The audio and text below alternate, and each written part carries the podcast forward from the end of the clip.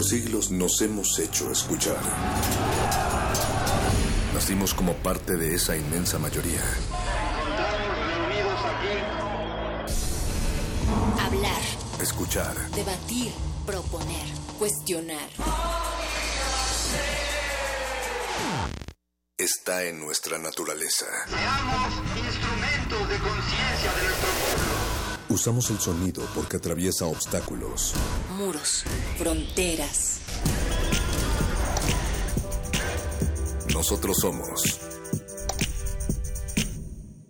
la resistencia.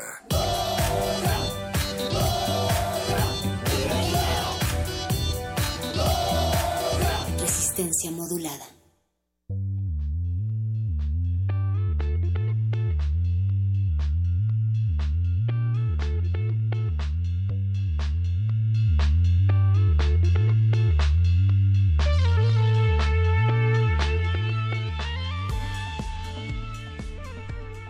A todos, bienvenidos a Resistencia Modulada, el lugar, la única barra nocturna matutina que se transmite en las noches, ese no lugar para aurículas, en donde la alegría no es que nos haya dado la cara, sino más bien la cara de una ciudad que sobrevive a pesar de la bruma tóxica que tenemos atorada en los pulmones, su ciudad, su estación 96.1 de FM, pero, pero no abusen. Y Ricardo Pineda, ¿cómo Sal- estás? Saludos, muy bien y un cálido y gélido y universal abrazo a todos nuestros resistentes óticos quienes nos están quienes nos están sintonizando a partir de este momento en horario estelar, horario sin ojeras, resistente, cada vez más fresco a partir de las 20 horas y hasta las 23 horas. Ahora no te fuiste a tu casa y te quedaste aquí en el cabinazo, Ricardo Pineda, porque hace mucho frío allá afuera o mucho calor. Dice la canción, hacía calor pero tenía frío, entonces qué mejor momento de, de enconar esas contrariedades que pues haciendo radio, el radio que nos gusta, el radio que, no, que queremos oír y pues que nos escriban todos los resistentes óticos y nos digan si están allá, si, si, nos, si nos escuchan, si, Si se no oye nos con, escuchan. con interferencias, si se oye la voz tripluda, si se les atora el Netflix y lo quieren ver en pantalla grande. Esta semana es una, pues, es una semana llena de, de eventos, de, de programas que tenemos seleccionados cuidadosamente para Sí, sí. todos nuestra, para nuestra querida audiencia, hombres, mujeres y quimeras quienes nos están escuchando todos los días y a quienes, y a quienes debemos sí. nuestro espacio. Forasteros tranquilos dentro de este vaso. eh, nos acompaña don Agustín Mulia en los controles técnicos. También está Oscar El Voice en la producción. Eduardo Luis, a quien compramos directamente desde Venezuela en la asistencia de producción. Capos digitales. Capos digitales, recuerden que contrataciones para bodas, bautizos, 15 años y misas satánicas en Facebook, Resistencia Modulada, Twitter, arroba R Modulada. También estamos a través de resistenciamodulada.com, radiounam.unam.mx y en Instagram también como R Modulada.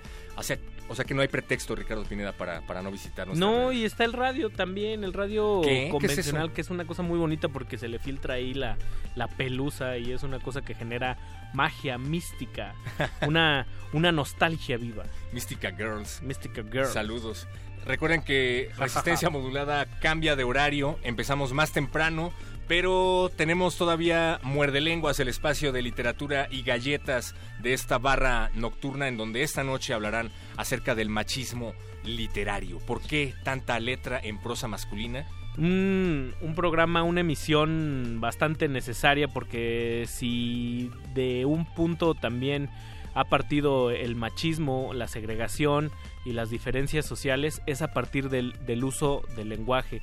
¿Quién lo crea? ¿Qué está diciendo? ¿Qué significa? Ahí si uno quisiera echarse un clavadito a gente en la filosofía como Derrida que, que se clava demasiado en el, en el uso de- lenguaje, por ejemplo, en- en cuestiones políticas que a uno se le pasa, se le van de largo, ¿no? Uno dice buenos días y no sabe ni, ni de dónde viene esa convención. Una emisión que hay que escuchar atentos. Desde que nos echamos un clavado a la Real Academia Española y nos damos cuenta del iberocentrismo y del machismo de la RAE, pues ya todo empieza mal, ¿no? Pero bueno, de eso platicarán nuestros amigos muerdelenguas. También tenemos el laboratorio sónico de cultivo de ejercios, que esta noche es doble, Ricardo Pineda. Van a traer a Ramona, algo de rock alternativo, indie pop, eh, no sé, no sé cómo se pueda definir, pero lo van a estar examinando aquí en Cultivo de Ejercios. Ya se están desinfectando allá afuera Apache o Raspi y Paco de Pablo. Ya dice, cuenta la leyenda que con el cambio de horario también vinieron batas nuevas que dicen Ya las lavaron. que son que son de nuestro honorable cuerpo de veterinarios de ahí de, de Ciudad Universitaria. Ándale bien. Hablando de animales y de veterinarios, también los va a acompañar esta noche el monstruo son los otros. Esos ya nos habían acompañado. O sea, ¿cómo se llama? El monstruo son los otros. El monstruo son los otros, así es. Bastante buena la emisión de esta noche. Eh, vienen a tocar funk and roll, dicen. Funk and roll. Pues es que se roll. llaman monstruos son, pero luego no son. Tiene todo el sentido del mundo. Tiene todo el sentido del mundo. Ya ¿Por sé qué no tenemos fanfarrias de esas, de esas cuando uno dice malos chistes? Me gustaría usarla así a morir. Porque se saturaría la emisión de fanfarrias.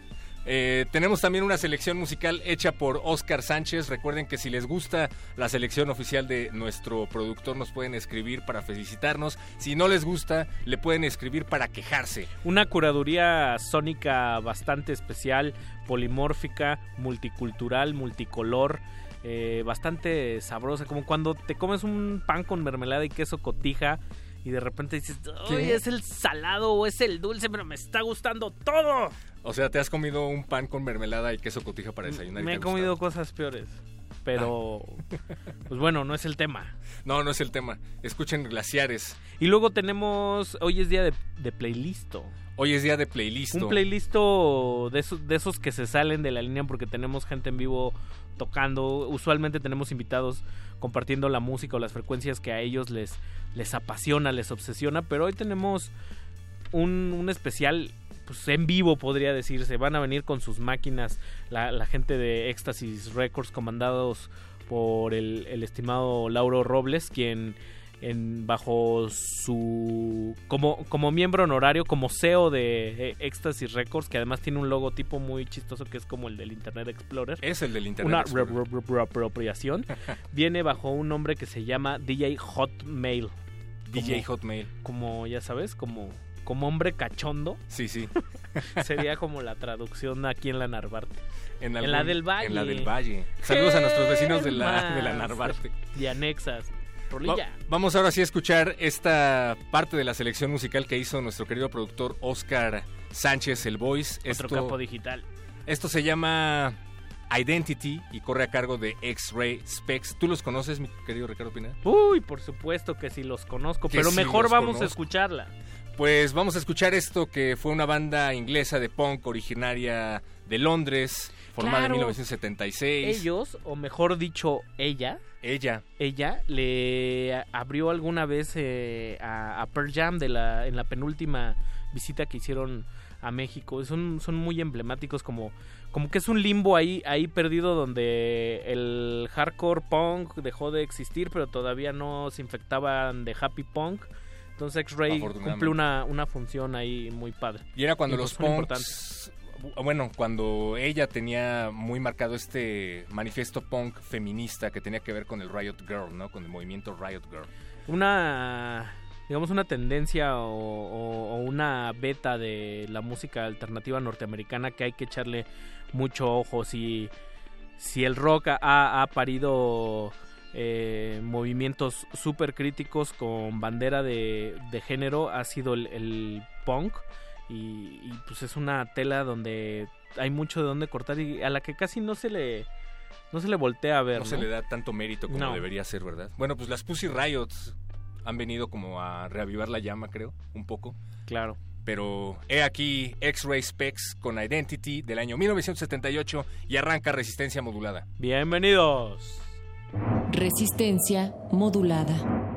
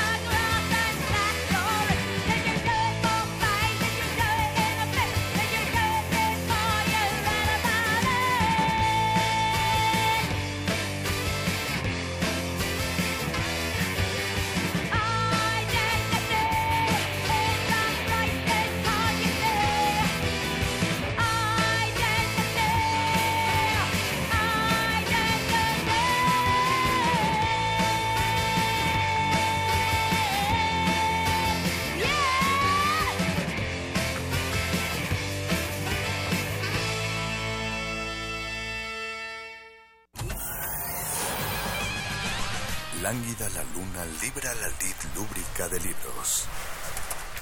Maleable la mente, emula al mutante milenario. Muerde lenguas, letras, libros y galletas.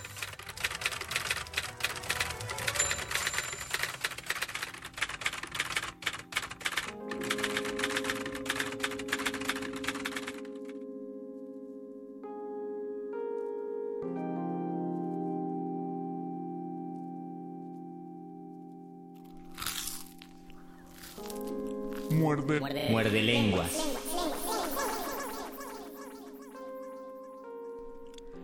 Máximas del matrimonio o los deberes de la mujer casada con su práctica cotidiana. Primera máxima. Aquella a quien un vínculo honesto lleva a un lecho ajeno debe meterse en la cabeza, pese a las prácticas modernas, que el hombre que la toma, la toma solo para él. Segunda máxima. No debe acicalarse más de lo que pueda desearlo el marido que la posee. Solo a él le atañe el cuidado de su belleza y para nada debe contar que los otros la, la encuentren fea. Tercera máxima. Nada de miradas embellecidas, ni de afeites, ni de aguas, ni de polvos, ni de pomadas, ni de los mil ingredientes que hacen florecer el rostro. Esas son drogas mortales para el honor y la preocupación por la belleza no suele tener en cuenta al marido. Cuarta máxima. Al salir, como manda el honor, debe asfixiar bajo la cofia los impulsos de sus ojos, pues para hacerle grata a su esposo, no debe serle grata a nadie más. Quinta máxima. La norma correcta prohíbe recibir alguna alma, fuera de quienes vistan al marido. Los que con espíritu galante solo van por la señora, no acomodan al señor. Sexta máxima. Debe saber cuidarse de los regalos de los hombres, pues en los tiempos que corren no se da algo a cambio de nada. Séptima máxima. Debe aburrirse entre sus muebles, sin escritorio, tinta, papel o pluma. Dictan las buenas costumbres que es el marido quien debe escribir todo lo que se escribe en su casa. Octava máxima. Esas sociedades sin normas a las que llaman bellas asambleas corrompen a diario el espíritu de las mujeres. En buena política había- habría que prohibirlas, pues es ahí donde se conspira contra los pobres maridos. Novena máxima. Toda mujer que quiera consagrarse al honor debe alejarse del juego como de una cosa funesta, porque el juego, engañoso como es, suele llevar a la mujer a jugarse los restos. Décima máxima. No debe participar en paseos de temporada ni en almuerzos campestres, como bien saben los de Ceso Prudente. Este tipo de, de invitaciones siempre las paga el marido. Muerde lenguas. Muerde lenguas. Muerde lenguas. Estamos de vuelta, más bien estamos empezando Muerde Lenguas, es el Muerde Lenguas del lunes 22 de mayo, me acompaña mi compañero Luisito Flores del Mal. Y a mi derecha está mi compañero, a mi derecha siniestra está mi compañero el mago conde. Bienvenidos a nuestra emisión de Muerde Lenguas, letras, libros, galletas. Y machismos. Porque también es necesario empezar desde ahí, vamos, ya que Resistencia Modulada está hablando de feminismos esta semana, vamos a tener primero un enfoque desde el punto de vista del mal, del padecimiento, y después ya veremos lo que se ha hecho en el remedio al Y respecto. quizás enfocarlo en el campo cultural, específicamente en la literatura, cómo se ven los machismos en la literatura y dónde están y por qué, por ejemplo, por qué hay más escritores que escritoras, o De- porque todos los escritores consagrados son hombres. ¿no? Vamos a comentarlo desde la creación hasta la mis, las mismas obras de ficción. Por ejemplo, lo que estábamos leyendo. Sí, ¿qué- no, qué Luisito, leímos? no lo escribió ningún locutor, que ningún ex locutor de Radio No, lo escribió nuestro amigo Jean-Baptiste de Poquelin llamado Molière en el siglo XVII. Qué miedo. Era. Sí, vamos, después vamos a poner el contexto. Es, es una escena del segundo acto de la escuela. Del, no, del tercer acto de la escuela de las mujeres. Y es justamente una de las máximas que. Más bien las máximas que el marido celoso le pone a la mujercita que está criando tal cual. Le está criando para ser su esposa perfecta. Y obviamente ella, pues no va a hacer caso de ninguna de estas máximas. ¿Ustedes qué opinan? ¿Existe o no el machismo en la literatura? O más bien, díganos ustedes cómo ubican el machismo en la literatura. Facebook. ¿Cómo lo han vivido también? ¿Cómo lo han vivido? Sobre todo Facebook Resistencia Modulada. Twitter, arroba R modulada. Eh, tenemos un número de WhatsApp en cabina 55 47 76 90 81. 5547769081. Tal vez también vamos a dar los ganadores de de las playeras de la Ah, semana pasada. Sí, sí, sí, Sí, ¿verdad? sí, ahorita lo, lo revisamos, también lo daremos. Y ya estamos saludando a Inés Alicia Romero y a Fátima Narváez, que nos están viendo en nuestra transmisión en vivo del streaming de Facebook. Tenemos dos seguidores en el streaming, qué maravilla. Lamenta ah, ya tenemos tres y ahorita leemos este comentario que lo tengo un poquito lejos. Les voy a pedir a la gente que nos está viendo en el streaming que también se pase a su radio porque el invitado muerde lenguas de hoy solo se va a escuchar a través de la Así es. transmisión y, a- y radiofónica. además porque ahora no tenemos un paquito de Pablo que cargue el celular, a lo mejor se puede ir un poco el sonido, puede haber problemas, eh, estamos un poco desenfocados, pero de todos modos Volvemos- pues, lo hacemos con todo nuestro corazoncito. Volvemos a nuestro formato de cámara fija, pero antes de empezar a entrar en materia, recuerden que es lunes de programa de mano y tenemos ya a nuestra invitada que viene en una limusina completamente sonora, en una alfombra roja también completamente sonora. Viene que en el traen. espiral del cable telefónico. ¿Todavía Ándale. Existe? Sí, ¿verdad? Sí, no lo pudiste decir mejor, Luisito. Que traigan la alfombra del espiral del cable telefónico. Los mejores asientos se agotan y las luces están por apagarse. Esto no es un programa de radio, es un programa de mano.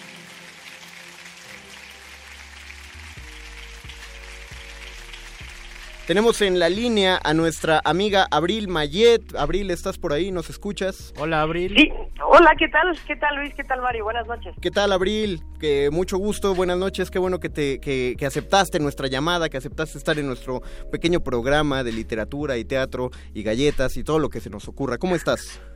Muy bien y al contrario, gracias a ustedes por invitarme y yo feliz de, de compartir el espacio con ustedes. No nos podíamos resistir al título tan paradójico y delicioso que tiene la obra de la que nos vienes a hablar esta noche, que es La verdura carnívora. ¿Lo dije bien? Exactamente, Oh. la verdura carnívora. Cuéntanos, cuéntanos, Abril, ¿qué es la verdura carnívora? La verdura carnívora es un espectáculo unipersonal. Sí. Eh, ahorita que ustedes hablaban sobre sobre mujeres escribiendo, Ajá. este con, con muchísima humildad es un texto que yo escribí y espero que a la gente le guste. Eh, obviamente es, es teatro, no es propiamente literatura narrativa, es más bien literatura dramática, Ajá. pero pero bueno, Pero- la, sí dime. Ya, ya, ya este, tenemos que reivindicar el lugar del texto dramático dentro de la misma literatura. Sí, bueno, yo creo que tiene un lugar privilegiado porque como se escribe desde la acción, entonces es mucho Uh. más divertido. Lo, lo dije- lo supiste decir mejor que cualquiera de esta cabina, eh, Abril. Cuéntanos, ¿de qué, ¿de qué va la verdura carnívora? Pues mira, la verdura carnívora trata sobre una chica que crece en un ambiente de calle, en un ambiente muy hostil y mm, utiliza un tema muy fuerte del que te voy a hablar en un momentito. Entonces, esta niña eh, es bautizada como verdolaga de una forma muy, muy tonta, muy torpe, muy ridícula, muy casual. Entonces la bautizan como verdolaga, pero ella en realidad no tiene nombre. Ok. Es una niña que crece sin padres, es una niña que crece en un, en un burdel eh, infantil Mm, y es una historia terrible. Dios. Ahorita, ahorita te comento ese, ese detalle. Ajá. Y entonces ella es muy pobre y nunca tiene acceso al, a la carne. Solo puede comer verduras que le regalan de vez en cuando o que ella Ah. se puede robar.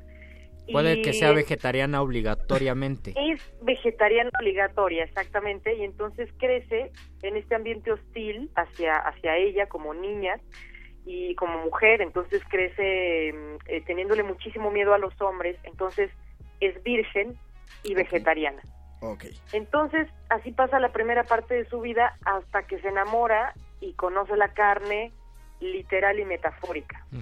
Ah, E- Exactamente. Entonces, cuando ella conoce la carne a nivel alimenticio y a nivel sexual, todo su, su universo se transforma y es una persona completamente distinta. Eh, hace poco me enteré que hay una película francesa que se llama Voraz, sí, pero claro. no, no, no tiene nada que ver una, una cosa con la otra. Ah, de, hecho, es- de hecho, esta obra yo la estrené el año pasado y el texto es de dos años atrás. Este, O la sea- estrené en el Centro Nacional de las Artes, esa fue la primera temporada y esta es la segunda temporada que está en la teatrería. Para que nadie se ponga a decir que hubo por ahí una contaminatio de otros textos. Fue, No, pri- no, no, fue primero la verdura carnívora. Fue primero la verdura carnívora, exactamente. Ok, y, pero así como lo cuentas, a mí, no sé a ti Luisito, pero genera la duda de en qué, en qué tono está, cómo es el tratamiento de esta obra. Porque ya al momento de decir conoce la carne en sus dos sentidos, uno pensaría de pronto que es cómico, el asunto es llevado de forma cómica, pero no sabemos, Abril. Es totalmente comedia. Ah, muy Ah, bien.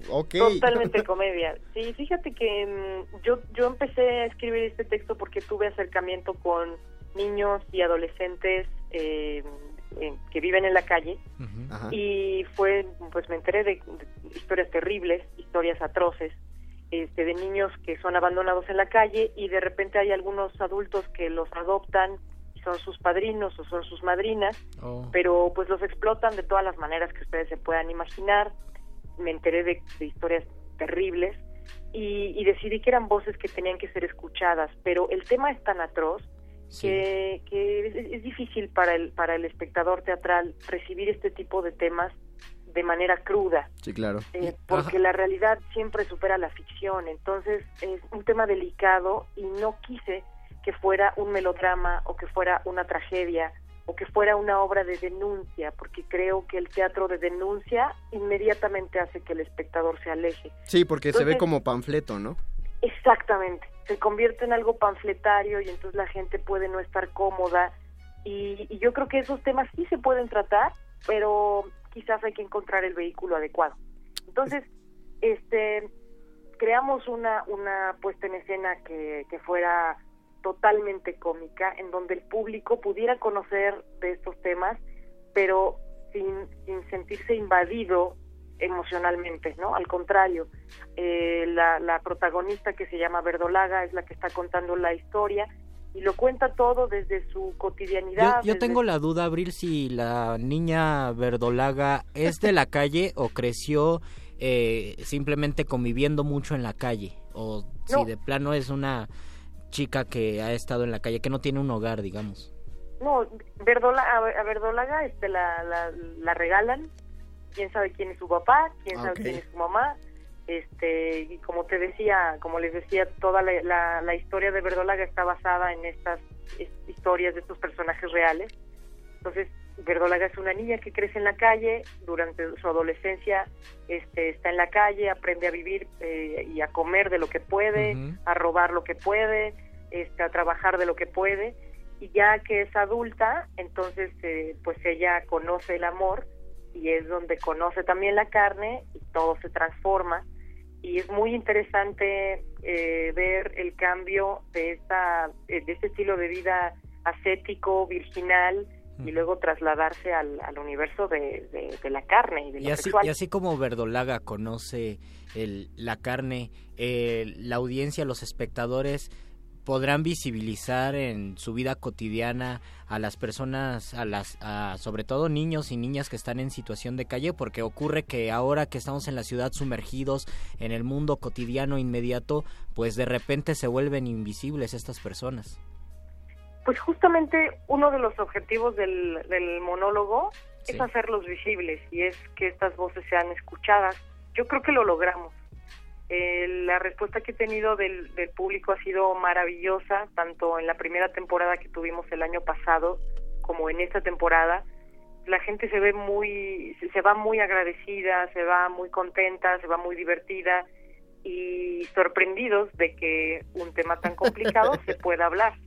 Eh, y, y se puede hablar con ese tono, además. Exactamente. Ya, ya deberíamos... Exactamente. Porque no es la canción de Alex Lora del niño sin amor, que sería algo triste que, que a veces de lo triste raya Es de, humor, no- es de humor involuntario, ¿no? Aquí es humor completamente voluntario. Aparte, ahorita Sí. ya que mencionaste esta temporada de abril, es porque ya les quedan pocas funciones de esta, ¿no?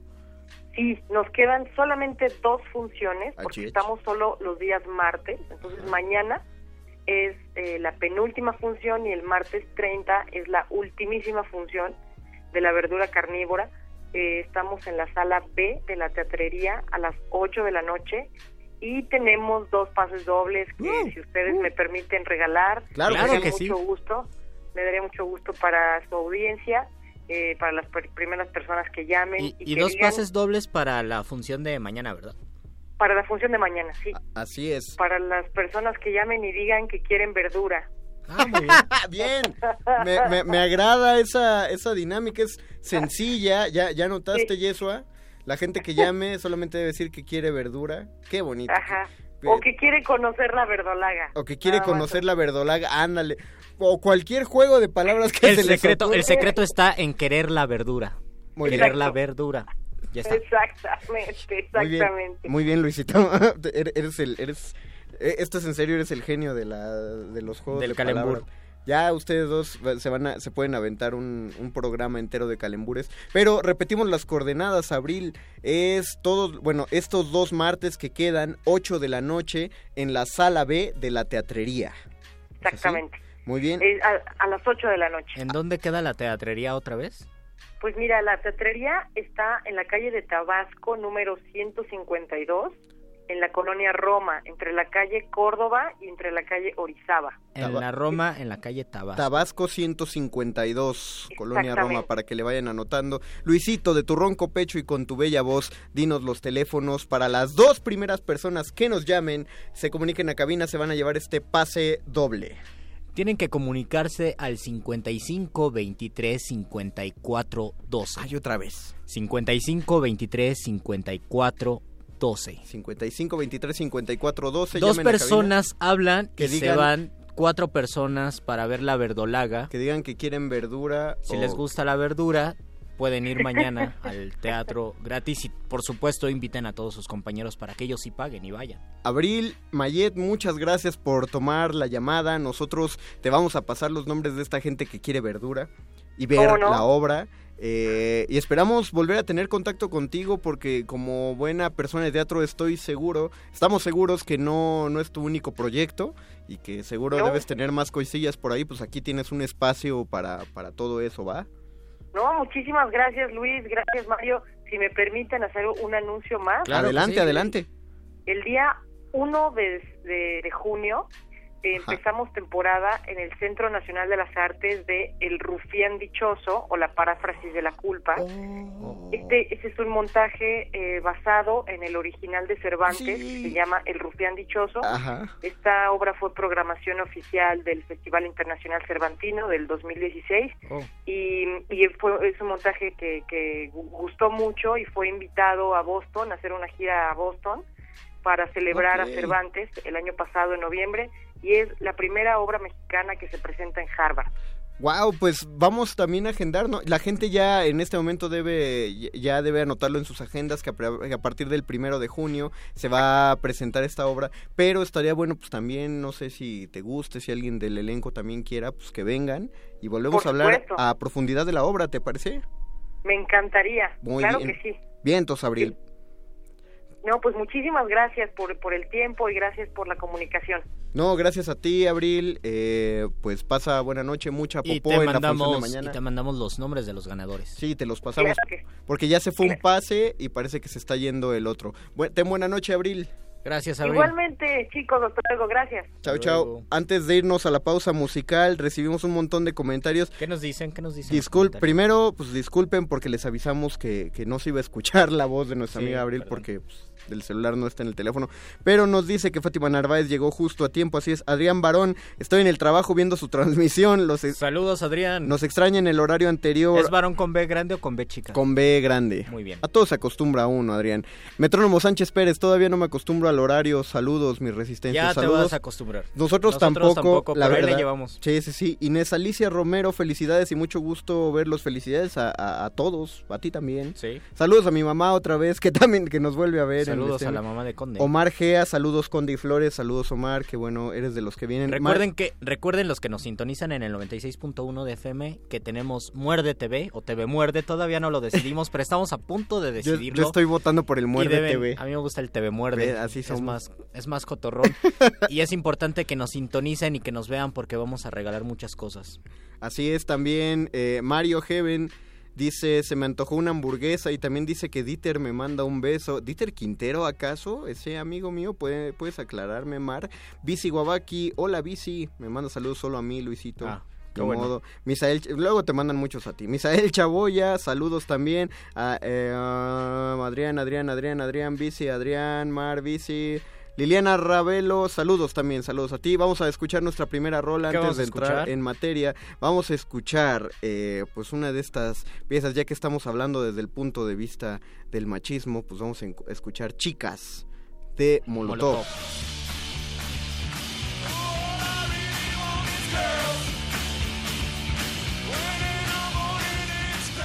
Muerde, muerde, muerde. Muerde lenguas, muerde lenguas.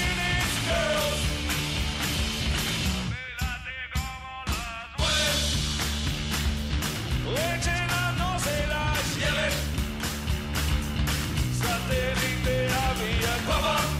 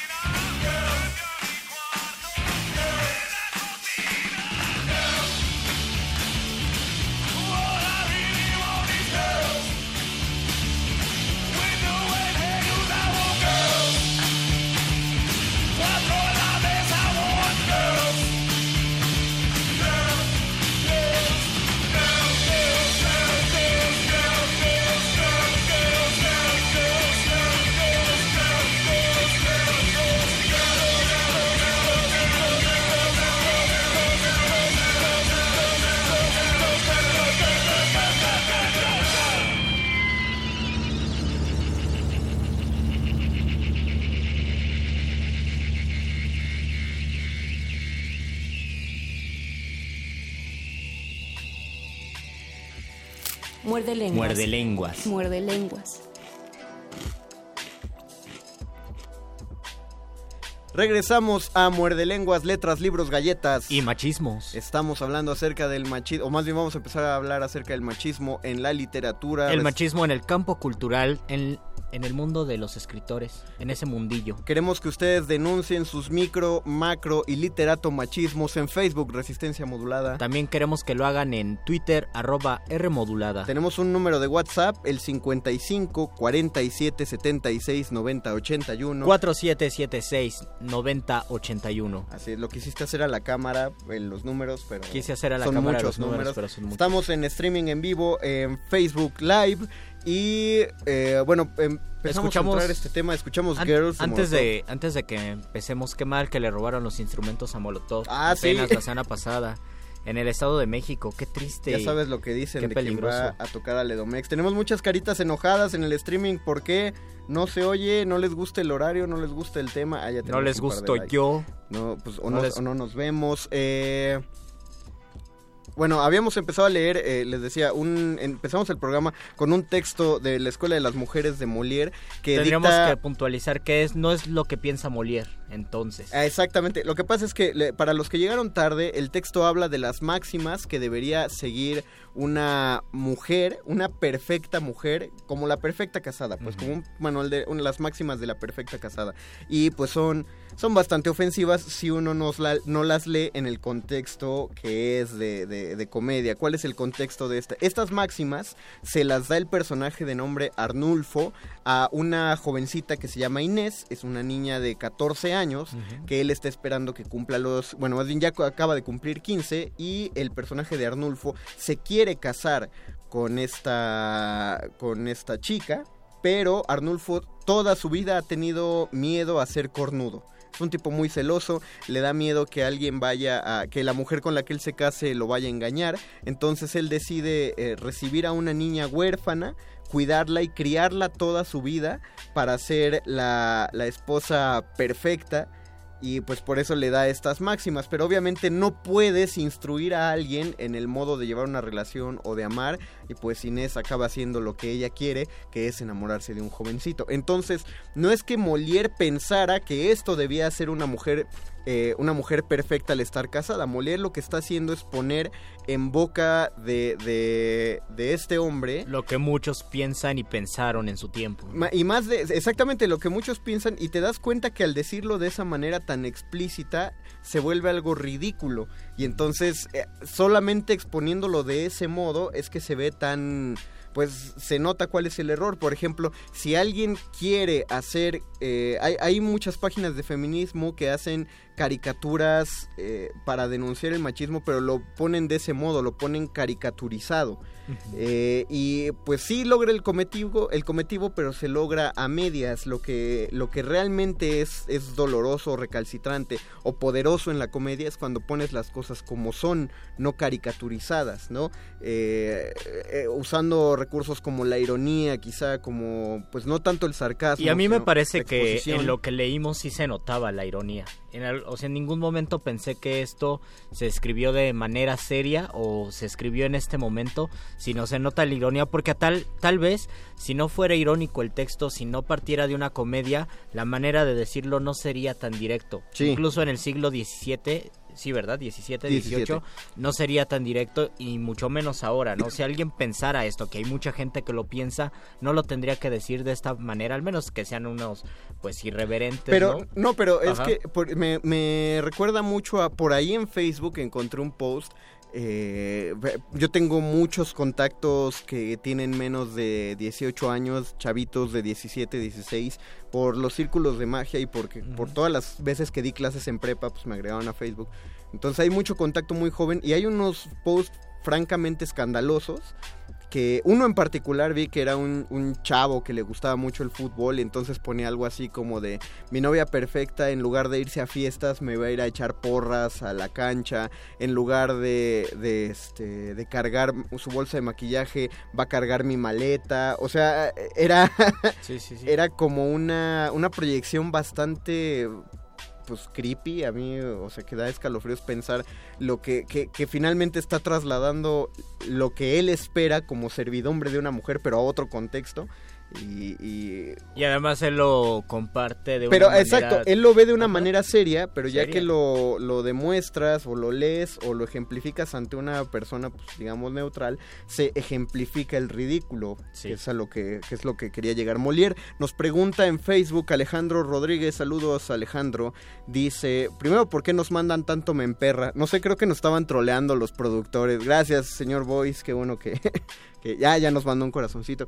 Y después dice, para abrir el debate, ¿son necesarias las antologías de escritoras para combatir el machismo? Es decir, antologías de textos escritos solo por mujeres. ¿Tú qué opinas, Luisito? Ay, es algo bien difícil que en este momento no podría decir sí, sí, sí, no. Lo que puedo decir como lector y como un lector apasionado de poesía que soy, que si yo encuentro una antología de, de mujeres este, en cierto contexto, yo la compro porque tengo interés en conocer poesía. Y eso también me da un, un digamos, un contexto de poesía que se relaciona tal vez con, con, las mujeres, pero si por ejemplo sale una antología de poesía colombiana o una antología de poetas eh, que están en prisión, en cualquier categoría eh, que no sea directamente literaria, yo como lector de poesía la compro. O sea, en mi caso, no miras el género, en mi caso, o sea, la compro porque diría, ah, bueno, son mujeres y quiero ver qué se siente leer una antología o encontrar algunas autoras allí. No la compro porque pienso que se está combatiendo el machismo, se está visibilizando eh, escritoras, porque pienso que también se visibiliza si hay una pues si hay un equilibrio y si desde un principio en las antologías no se toma como un criterio, ¿no? Ser hombre o ser mujer, pero en mi caso como lector de poesía, si hay una antología de mujeres, la compro porque tengo el interés en leer. Yo, poesía. yo me quedo con lo que una vez me dijo una poeta dominicana eh, cuando estuvimos transmitiendo en la Feria del Libro del Palacio de Minería. Me parece que de hace, que de 2000, 2015, fue en 2015. no fue 2014 creo esto. que nos 2015. dijo. En Ah, sí, fue minería. 2015, Fue en cierto, 2015 porque hacen, organizan un encuentro muy importante de mujeres poetas en la fil de minería que cuesta muchísimo trabajo organizarlo, pero que es muy bueno porque invitan a poetas de diferentes latitudes de, la, de Latinoamérica. Ellas tienen que conseguir para su pasaje, buscan viáticos y aquí les ofrecen el hospedaje y la comida. De hecho, ahorita ya es- deben estar gestando esos viajes de la Filminería de 2018. Sí. O sea, es un trabajo de todo el año. Y una de las poetas dominicanas decía al aire, eh, en particular, que ella así eh, no estaba... Pues es que no es que no estuviera de acuerdo, sino que no le parecía lo ideal que se hicieran eh, antologías solo de poetas mujeres, pero decía que por ahora es necesario hacer esas antologías. O sea, ahorita es necesario eh, que se hagan ese tipo de antologías y de encuentros para pues para hacer visible la, la ubicación o más bien que se conozcan las voces de estas escritoras. Y ya que se conozcan ya podremos o sea primero ajustamos la balanza y ya que tenemos la balanza de manera equitativa ya podemos empezar a hablar de, de- de igualdad de Y también, y también sirve, me parece, para cuestiones que no se relacionan eh, con la estructura del texto, con la calidad del texto, ¿no? Porque al final de cuentas lo que queremos leer es poesía, independientemente de quién la escriba. Y en esto pues ha hablado mucho y hemos eh, hablado de autores que como personas son completamente sanguinarias, ya lo decía nuestra querida Luisa Iglesias, sobre, sobre escritores norteamericanos que son personas que a lo mejor pueden simpatizar con Donald Trump, pero en cuestión de texto literario nos interesa por la razón estética. Pero en el caso de eh, organizar antologías, por ejemplo, o encuentros de mujeres escritoras, también sirve para que sean un portavoz de lo que está sucediendo y por medio de la literatura también se puede aprovechar para conocer una dimensión difícil de nuestro territorio, por ejemplo. Yo, yo no quiero, eh, pues no es para darme un baño de pureza, no sé cómo lo tome la audiencia, pero por ejemplo, antes de que esta poeta me dijera ese argumento, yo consideraba pues que no era lo, lo mejor, lo, lo ideal hacer esta clase de antologías, porque yo pensaba que le iban a dar más peso al hecho de que estaba escribiendo una mujer, al hecho de que escribiera bien, y eso, desde lo que yo pensaba, eso era menospreciar el trabajo de quienes antologaban, Sí. porque yo en ese momento, con ese argumento yo decía, pues que no, no estaban haciendo un filtro de que fueran buenas escritoras, simplemente que fueran escritoras. Quiero aclarar que, que, pues eso es lo que pensaba. Luego me encuentro con esta poeta, lo hablamos de este modo y pues ya con el paso de estas ferias de libro y estas emisiones, pues me di cuenta que estaba en un error. A mí, a mí me pasaba algo similar con, eh, con la idea de aprovechar los encuentros para poder transformarlos en a veces en mesas de análisis y de discusión, pero Ajá. hace un año que me invitaron a un encuentro de, de poesía en el Soconusco, en Chiapas, la organizadora le interesaba mucho hablar sobre hablar con perspectiva de género. Entonces organizó de los invitados eh, organizó una mesa especial para que nada más leyeran las mujeres que ah, estaban participando en el encuentro. Y fue uno de los eventos más interesantes porque en- como todo evento de poesía pues llegaban cinco o seis personas. En ese evento llegaron un montonal de personas y pues se abrió una mesa de análisis leyeron sus poemas y hablaron sobre desde dónde escriben, por qué escriben y esto fomentó a que las personas que estaban en el público pudieran también hablar y pudieran decir, ah, pues es, es que eso también me está pasando a mí. Por ejemplo, estaban en Chiapas y decían, eh, a, mí me, a mí me pasa esto y yo no había visto, ¿no? Que existe violencia en mi trabajo o que me han discriminado por Claro. en tales circunstancias o las personas que se dedican al teatro también empezaban a hablar y comenzaba a visibilizarse una serie de temas a partir de las mujeres que estaban escribiendo poesía también se abre el camino para otras para otras cosas. Claro, porque sí, sí es también pensarlo desde un punto de vista machista, que, que eso, que solo hacen la antología por algo, pero también, eh, o sea, es dar el beneficio a la duda. Puede haber buenos y malos, pero eso es independientemente del género. había había algo que en el- nos, en el que nos hace bastante ruido a todas las personas que practicamos poesía. Ahora ya es muy común saberlo. Es el término de poetisa Ah, que hace a mí me gustaba, hace pero 30 ya años quitaron. a mí nunca me ha gustado, la ¿No? verdad, se me hace no sé por qué se me hace incómodo, eh, pero era poetisa para distinguir. Poeta es el hombre que escribe poemas, poetisa es la mujer que escribe poemas. En una pienso yo que desde una visión del romanticismo el poetisa estaba estaba bien en eso, no era era aceptable y yo pienso, por ejemplo, pienso no sé, tengo que buscar el dato, por ejemplo, Guadalupe Amor, Pita Amor, Ajá. a lo mejor ella se decía poetisa y en la primera mitad del siglo XX las mujeres que escribían poemas se decían poetisas. Pasa el tiempo y es un término completamente incómodo para, para todas Ahora- las personas que ahora- leen y que escriben poemas. Ahora es incómodo, yo, Sí. yo, yo no le encontraba lo incómodo, pero si alguien dice que, que, que lo es, las mismas poetas lo dicen, pues entonces eh, saben más acerca de, de esa incomodidad. Que por cierto, yo. en, Eh, el- en la sala Julián Carrillo hubo un encuentro de poetas, me parece que va a terminar, todavía faltan algunas.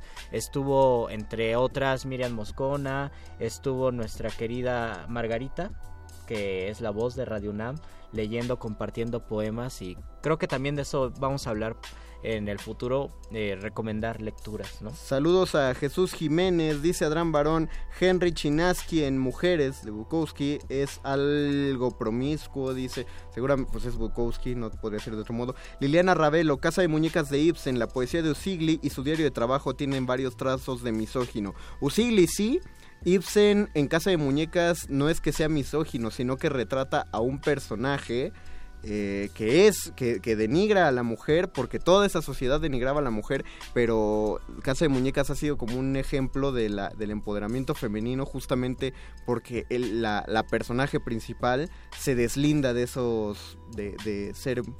De, de esas obligaciones que dicen que deben tener las mujeres. Rosario Valenzuela nos manda saludos. Y Gustavo Álvarez, relacionar la poesía con una posición política, social o de X lucha es denigrar a la creación poética. Entonces todo lo de Neruda, todo No- no Neruda sé, es... A mí, a mí me gusta la manera en que piensa porque lo que pasa es esto. Si uno simpatiza con cierto pensamiento, digamos de izquierda, y lee algo con ese pensamiento, entonces lo que leas, si esa persona simpatizaba con tus ideas, entonces es buen poema. Y si no simpatizaba es mal poema. Y por lo tanto estamos viendo el poema no desde si existe eso desde su pureza creativa, desde su estructura, sino desde un contexto, ¿no? Que es imposible de todos modos porque todo poema parte de un todo texto literario parte de un contexto, aunque al final lo que queda es el poema. Le pasaba a Borges eh, que mucho tiempo no fue leído por sus ideas conservadoras y ahora es uno de los grandes escritores que se leen, pero uh, yo tengo profesores que nos decían, nosotros no leíamos a Borges porque sabíamos que simpatizaba con Pinochet y eso no nos gustaba y estábamos en un tiempo donde estaba Pinochet en Chile, así que nosotros no queríamos leer a Borges y nos perdimos de mucho porque hasta que regresó, eh, que, que murió Borges y que pasó todo, pudimos disfrutarlo Ah, pero, como pero, se hay, debe. pero hay una distinción. La, Borges es el que simpatizaba con Pinochet, no su poesía. No su poesía, Ah, pero las entonces personas no distinto. querían leerlo porque el escritor simpatizaba Ay. con una con una ideología con la que ellos no. Pero entonces eso no es tener criterios, como si no te cae Y bien alguien que le va a la Exacto. América. Y por eso yo pienso, sí, ¿no? ¿Cómo voy a leer un poema de alguien que le va a la América? Así, así se, así se piensa y yo coincido con nuestro querido escucha que dice que se denigra la poesía. Claro que sí se denigra. Que suene la rúbrica del doctor Arqueles, que ya Por va a favor. Porque nos quedan un par de minutitos. Cuando la primer duda del hombre surgió, el universo respondió con el conocimiento en forma de persona. Una persona con suéter.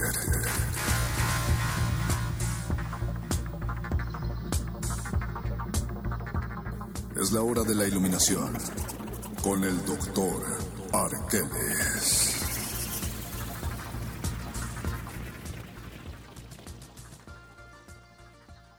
Querido doctor Arqueles, adelante, eh, cuéntenos qué nos tiene que aportar esta noche. Bienvenido a cabina. Quisiera aportarles esta noche, muchachos, una perspectiva religiosa e histórica respecto a los orígenes y razones que justifican el machismo en términos institucionales. Básicamente podemos partir de la postura planteada, que curiosamente también es una postura que no considera el género femenino, de Federico Engels respecto al origen de la familia, la propiedad privada y el Estado. Según él, aparece una cosa llamada familia sindiásmica. Esa familia sindiásmica es la que establece la diferencia entre la era salvaje o bárbara y la era precivilizatoria. Y básicamente lo que señala Engels es que las familias se basan en la convivencia entre un hombre o una mujer. Sin embargo, el hombre de esta familia sindiásmica podía ser polígamo, podía tener todas las mujeres que quisiera. Ah, qué chido lo hizo su mamá. Luego, se consideraba, a partir de esta familia sindiásmica, que la mujer no tenía permitido el adulterio y debía de regirse como una mujer fiel, castigándose incluso de manera cruel si no se cumplía este mandato. El final de esta postura es el resultado de lo que nosotros conocemos como civilización, todo aquello que justifica por qué una mujer no puede actuar como un hombre a partir de el origen de la institución que para Federico Engels es la familia.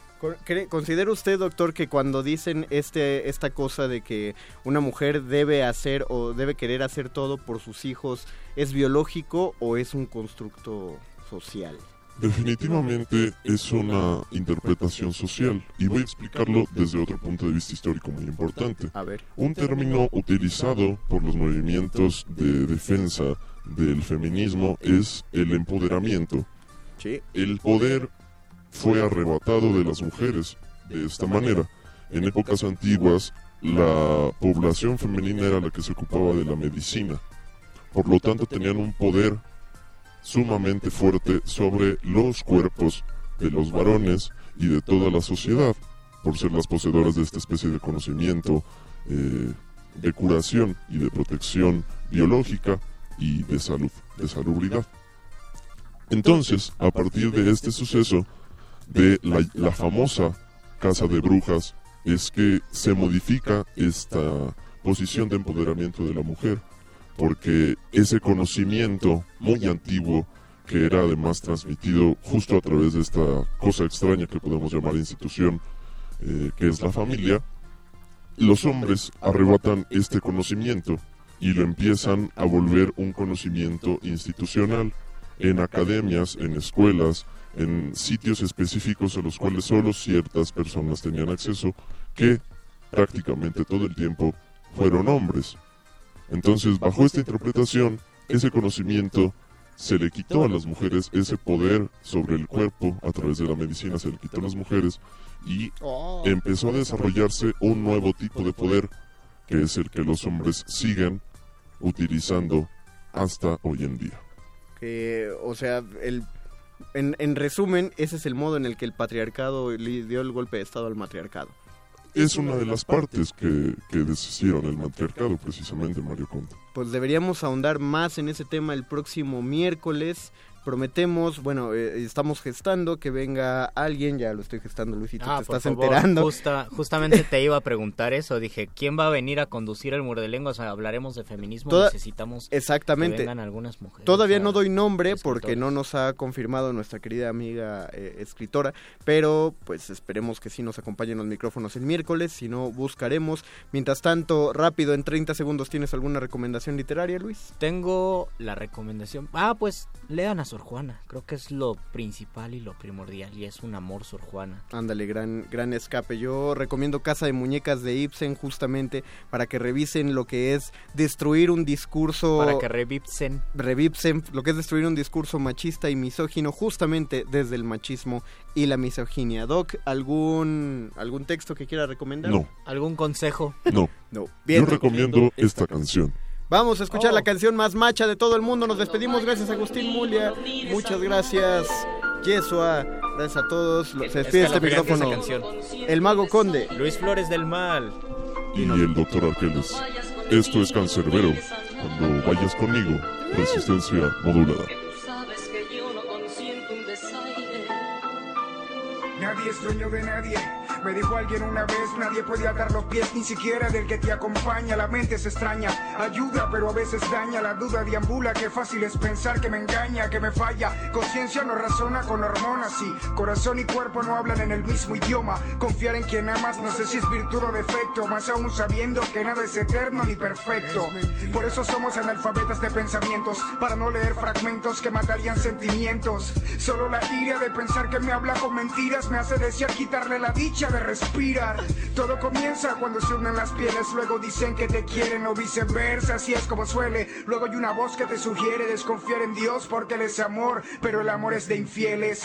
La verdad duele, aunque peor es la sospecha y desesperación que se aprovecha de tus sentidos. Es que sexos opuestos nunca podrán ser amigos, por eso no mires a nadie cuando estés conmigo. Cuando vayas conmigo no mires a nadie. Sabes que yo no consiento un desaire. Cuando vayas conmigo no mires a nadie. Que tú sabes que yo no consiento un desaire. Una vez alguien dijo que está en peligro de extinción, la confianza y la balanza está en contra del corazón. Vivimos en persecución de fidelidad ficticia, vínculos de codicia, círculos que te envician un beso y una caricia, rutina de despedida. Y piensa que si te dejara, le quitaras la vida. Los buenos instantes mueren lentamente en mi mente, no obstante, los recuerdos de traiciones son permanentes. Nunca digas siempre, por siempre, ni para siempre. Si siempre que me di vuelta dejas de ser transparente, lamentablemente, dinero asesino te quiero y el amor no es ciego cuando el que ama está ciego de celo. Es que no puedo creer en quien en sí no tuvo confianza, traicionó y pide perdón con lágrimas falsas. Pero no hay lanza que hiera sin dejar siquiera una huella y marcada en ella está la palabra venganza. Tú eres la causa de esta sensación que no respiro, de estas ansias de olvido y a la vez de estar contigo. Tú causas estos celos en que estoy cautivo, por eso no mires a nadie cuando estés conmigo. Cuando vayas conmigo no mires a nadie. Sabes que yo no consiento un desaire. Cuando vayas conmigo no mires a nadie.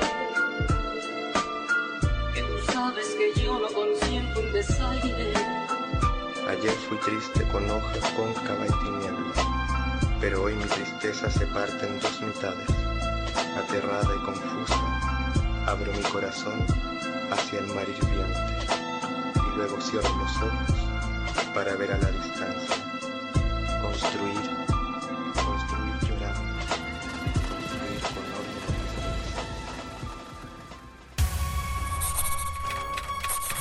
con Los locutores del muerde lenguas se quieren deslocutor y muerde lenguarizar.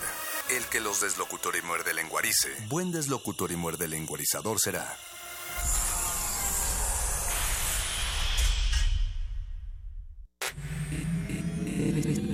Resistencia modulada.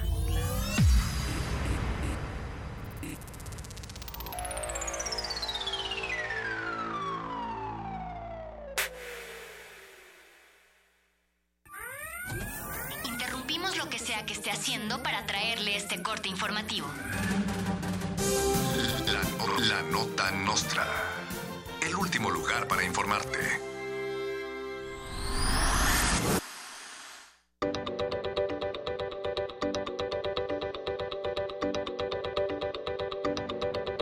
La maestra y ex dirigente del CENTE, Elba Esther Gordillo, anunció su participación como protagonista en la versión mexicana de la película Eso. Fuentes cercanas aseguran que su liberación forma parte de una estrategia de promoción de la película del payaso maligno que se estrenará en octubre. La película será producida por Eugenio Derbez y contará también con la participación de Chabelo y el Wherever Tomorrow como los pequeñines atormentados por el payaso satánico. Peña Nieto reveló que votará por Alfredo del Mazo para la gubernatura del Estado de México a cambio de una despensa. El mandatario declaró en sus redes sociales que el sueldo de presidente no le alcanza para acabar el mes, por lo que destacó que las despensas y tarjetas del Soriana entregadas por el PRI en campaña son la mejor opción en estos tiempos de austeridad y alentó a los electores a recibirlas. Agregó que el PRI es la mejor opción para acabar con el reinado del PRI en el Estado de México. Miguel Ángel Mancera anuncia el silbato antitala, luego de las constantes quejas y denuncias recibidas por la tala de más de 700 árboles en la capital mexicana para la construcción de una línea del Metrobús que nadie pidió. El gobierno de la Ciudad de México anunció medidas ejemplares para la protección del aire. Una de ellas es el silbato antitala, el cual funcionará como el silbato antiacoso y deberá utilizarse cada vez que caiga un árbol. El silbato se entregará acompañado de un folleto de papel no reciclado con instrucciones de uso.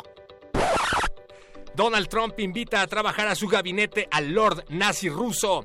El presidente de los Estados Unidos condenó el intento de linchamiento por parte de ciudadanos de Cancún al extranjero racista conocido como Lord Nazi, quien subía videos insultando y golpeando a mexicanos. Trump declaró que este caso solo confirma que los mexicanos son criminales y le ofreció asilo político y un puesto en la Casa Blanca como secretario de la buena onda al nazi, a quien además calificó de ser bastante chévere. El racismo y el abuso a nuestro país ofende, mientras Donald Trump pretende ser igual que el nazi ruso. Hasta parece un intruso que con la sangre bien fría hace daño noche y día, y por eso es casi casi el mismísimo Lord Nazi, pero peor todavía. Estas fueron las últimas noticias que debiste recibir. Puedes continuar con tus actividades cotidianas. La no- nota nota nostra. La nota nostra.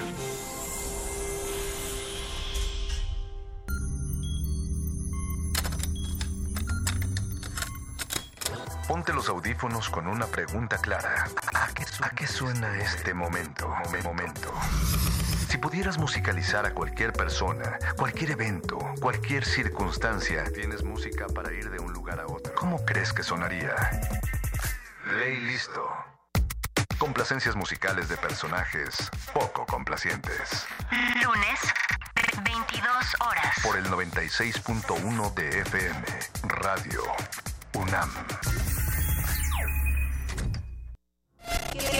Desafortunadamente los resultados que tenemos es que a 10 años de leyes, leyes y de esfuerzos institucionales, la violencia contra las mujeres sigue aumentando a ra- a razón de la violencia feminicida. Hoy en día en nuestro país están siendo violentadas 6 de cada 10 mujeres y al menos 7 mujeres mueren diariamente a razón de la violencia feminicida.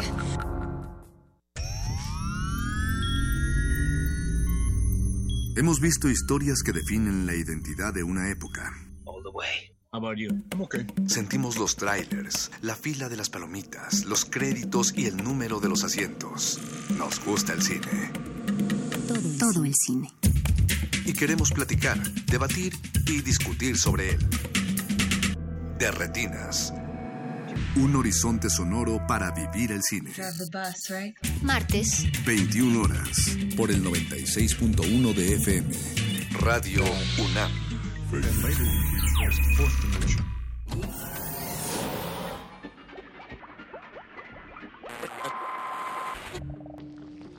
Entre los brotes culturales silvestres y la hidroponía acusmática se encuentran las conversaciones cantadas. Estudiamos el milagro de la música libre en el aire. Cultivo de hercios. Frescura en la flora musical.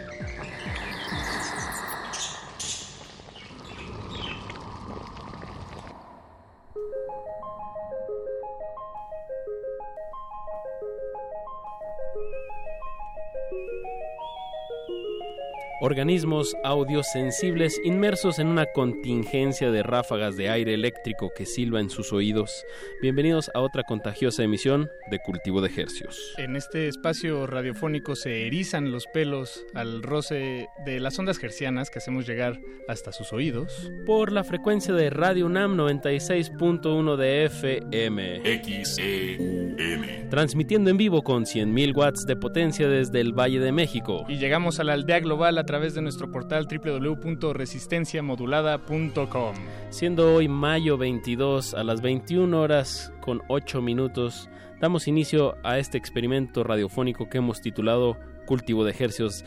¿De qué se trata la emisión de hoy, Paquito? ¿Qué ingredientes lleva? Apache o Raspi, Esta noche es una noche de reencuentros aquí en el Laboratorio Gerciano porque tenemos el placer de, de charlar con, con, dos proyectos musicales de, de, aquí de la Ciudad de México. Bueno, uno de ellos, el otro, aunque se origina en Tijuana, eh, ya radica aquí en la Ciudad de México. Se trata de El Monstruo son los otros, la, la banda con la que estaremos charlando en la segunda mitad de esta emisión. Bueno, más que con la banda, estaremos charlando con, con Rocco, el, el, bajista y el líder. bajista y líder de la banda. Y antes de ello, eh, bueno, por cierto, Rocco y el monstruo son los otros ya nos han visitado. De hecho, tocaron una vez en diciembre, me parece, en la sala Julián Carrillo. Igual que Ramona, que Igual son que nuestros Ramona. primeros invitados, como dices, de Tijuana. Eh, Y ambos proyectos están, nos traen un estreno de, bueno, pues un, un EP respectivamente. Cada EP trae tres rolas, esperamos que, que pues nos dé tiempo para ponerlo completito, pero bueno, si no, el 66.66666% de, del... O sea, hace dos de tres. O sea, dos de tres, exactamente. dos de las tres rolitas. Sonarán esta noche. Y como dices, Paquito, estas dos bandas coinciden en que ya, ya estuvieron aquí en la sala Julián Carrillo. Suscríbanse a nuestro canal de, de YouTube, por si no nos creen, ahí están los videos. Y- Para, para verlos en vivo. Exactamente. Y bueno, ya platicaremos con ellos para antojarle a usted, señor, señora, que, que se anime a escuchar su música, a acercarse y, a, y de, de ser posible acompañarlos en algunas de las próximas presentaciones en vivo que tendrán. Claro. Y hablando de presentaciones en vivo, querido Apache, yo te quería preguntar cómo, cómo te fue este fin de semana en el Olincan. Yo ya no pude ir. Estuvo muy bien. El sábado me tocó ir al Marvin y el domingo al, al Olincan allá hasta, hasta el centro de Tlalpan. Eh, nos agarró la lluvia, eh, pero pues la gente no, no se agüitó. Y más que nada pues porque ah, cerraban los Wailers, eh, esta banda que, que, bueno, no sé bien cómo esté constituida porque yo los vi muy jóvenes a todos, nomás vi como a dos integrantes Ya más- originales, el trombonista y el saxofonista. Eh, digo, el reggae en ese momento sentía que nadie se podía pelear ni nadie iba a discutir. Todo el mundo nada más balanceaba los brazos al... Tocaban varios de los Scatalites. Eh, estuvo, estuvo muy, muy, muy bueno. Y, y antes de ellos yo la verdad me quedé con los gaiteros de San Jacinto. ¿Cómo, Un- lo- ¿Los gaiteros fueron antes o después? ¿No fueron los después? antes. Es que por Ah. la lluvia hubo unos percances ahí con las consolas y, y, y tenían que hacer como el soundcheck en vivo. Entonces, Ah, eso, digo, felicito mucho a Iconili, que era una banda de Brasil como de, de, de- de- ¿cómo se dice? Este, afrobeat. Brasileños buenísimos. Y bueno, los gaiteros de San Jacinto, la verdad, pusieron a bailar a todos con un, un roots, una cumbia muy, muy, muy, muy de raíz. Eh, increíble, la verdad. Hay un, hay un dato que me gusta mucho sobre los gaiteros, que eh, ellos tocaron en, en las Olimpiadas del 68 aquí en México. Eh, lo- lo- ¿Cómo veías a los miembros? ¿Eran igual que los Whalers? ¿Una, una mezcla de, de vieja escuela y nueva escuela? ¿O se No, veía- sola- solamente había uno que sí se veía ya pues Señor. a- avanzado de edad, que justo entre lo que hablaba entre las canciones, pues hablaba siempre como en, en décimas y rimando, muy, muy, muy bonito. Y los demás sí se veían pues un poco más jóvenes, pero hijo, es que la verdad es una música tan tan primitiva que hasta los instrumentos se ven difíciles de tocar, o sea, sí se ve como que hay un gran esfuerzo físico para que eso salga, o sea, para sacar la raíz. ¿no? Exacto. Sacarlo de la raíz. Qué bien, pues enhorabuena al, a los organizadores del Olincan y a todas las bandas y proyectos musicales que participaron. Sí, larga vida este vida. festival. Y bueno, y seguramente el Marvin también estuvo bien. Yo Sí. ahí vi unas cosas en redes sociales y se ve que No, estuvo pues muy el plato fuerte fue Television, también un, un grupo ya de pues de veteranos que la verdad siguen siguen grooveando muy muy muy bien, siguen tocando muy bien en vivo y transmitiendo eso que, que hicieron a finales de los 70 y que siguen haciendo. Bien, qué gusto. Me da gusto que sucedan eventos como estos en la Ciudad de México. Y en realidad, aunque en una escala distinta, me atrevería a decir, siempre hay eh, algo sucediendo en la Ciudad de México. Así es. Y esta noche no es la excepción. Vamos a, a hacerles la invitación a varios, varias presentaciones de nuestros sujetos de estudio que tenemos esta noche. Así es que, ¿por qué no vamos con el plato fuerte Apache? Y comenzamos con Ramona. Escuchemos algo del EP que nos traen eh, esta noche. Así es, acaban de lanzar su tema Colores, que la verdad, eh, así todos los que estén escuchando, por favor, paren la oreja. Es un gran, gran, gran tema, una gran producción. Y bueno, ahorita vamos a regresar con, con Jesús y con Omar, que es el guitarrista y baterista de, de Ramona, para que nos den más detalles de la producción y de hacia dónde pues vislumbran su proyecto. Pues música y vámonos. Ramona, colores. Cultivo de ejercios.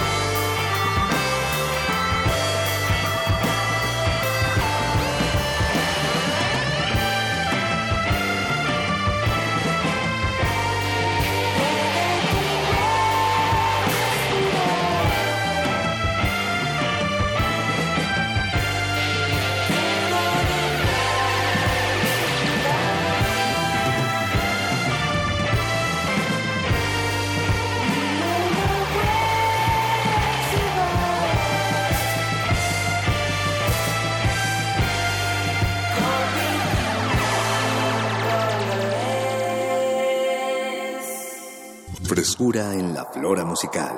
Cultivo de Hercios.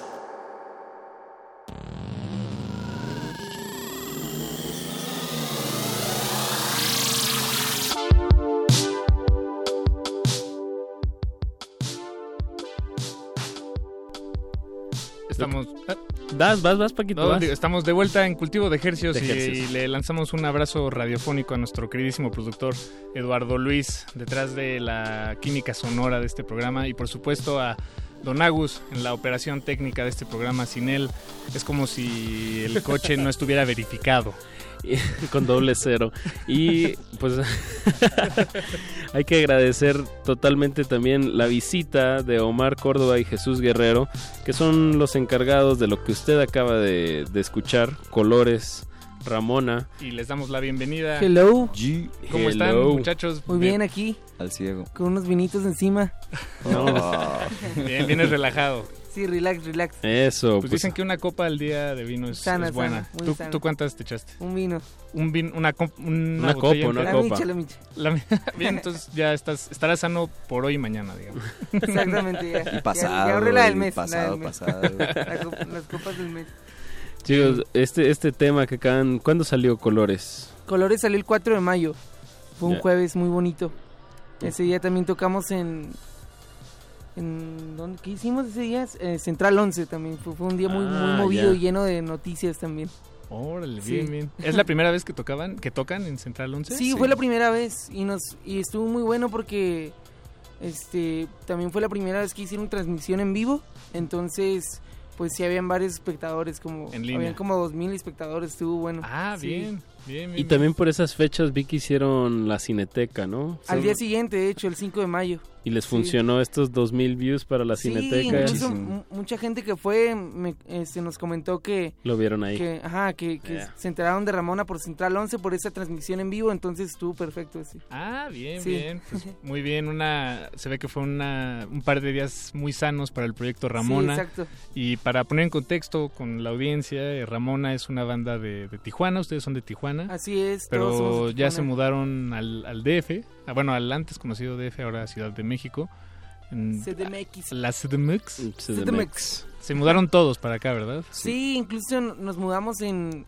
O sea, ya la banda completa estaba aquí en octubre del 2015 y tuvimos algunos cambios. Un, un guitarrista se salió a mediados de- del, del año pasado, del 2016, entonces Se regresó para Tijuana. se regresó para Tijuana, pero, pero pues seguimos nosotros. Entonces ahorita estamos muy felices de estar aquí, en, en la cabina aquí de, de Radio UNAM, porque siempre nos han apoyado desde el principio. Es algo muy, muy satisfactorio estar aquí. Eh, bien, qué De bueno. nuevo.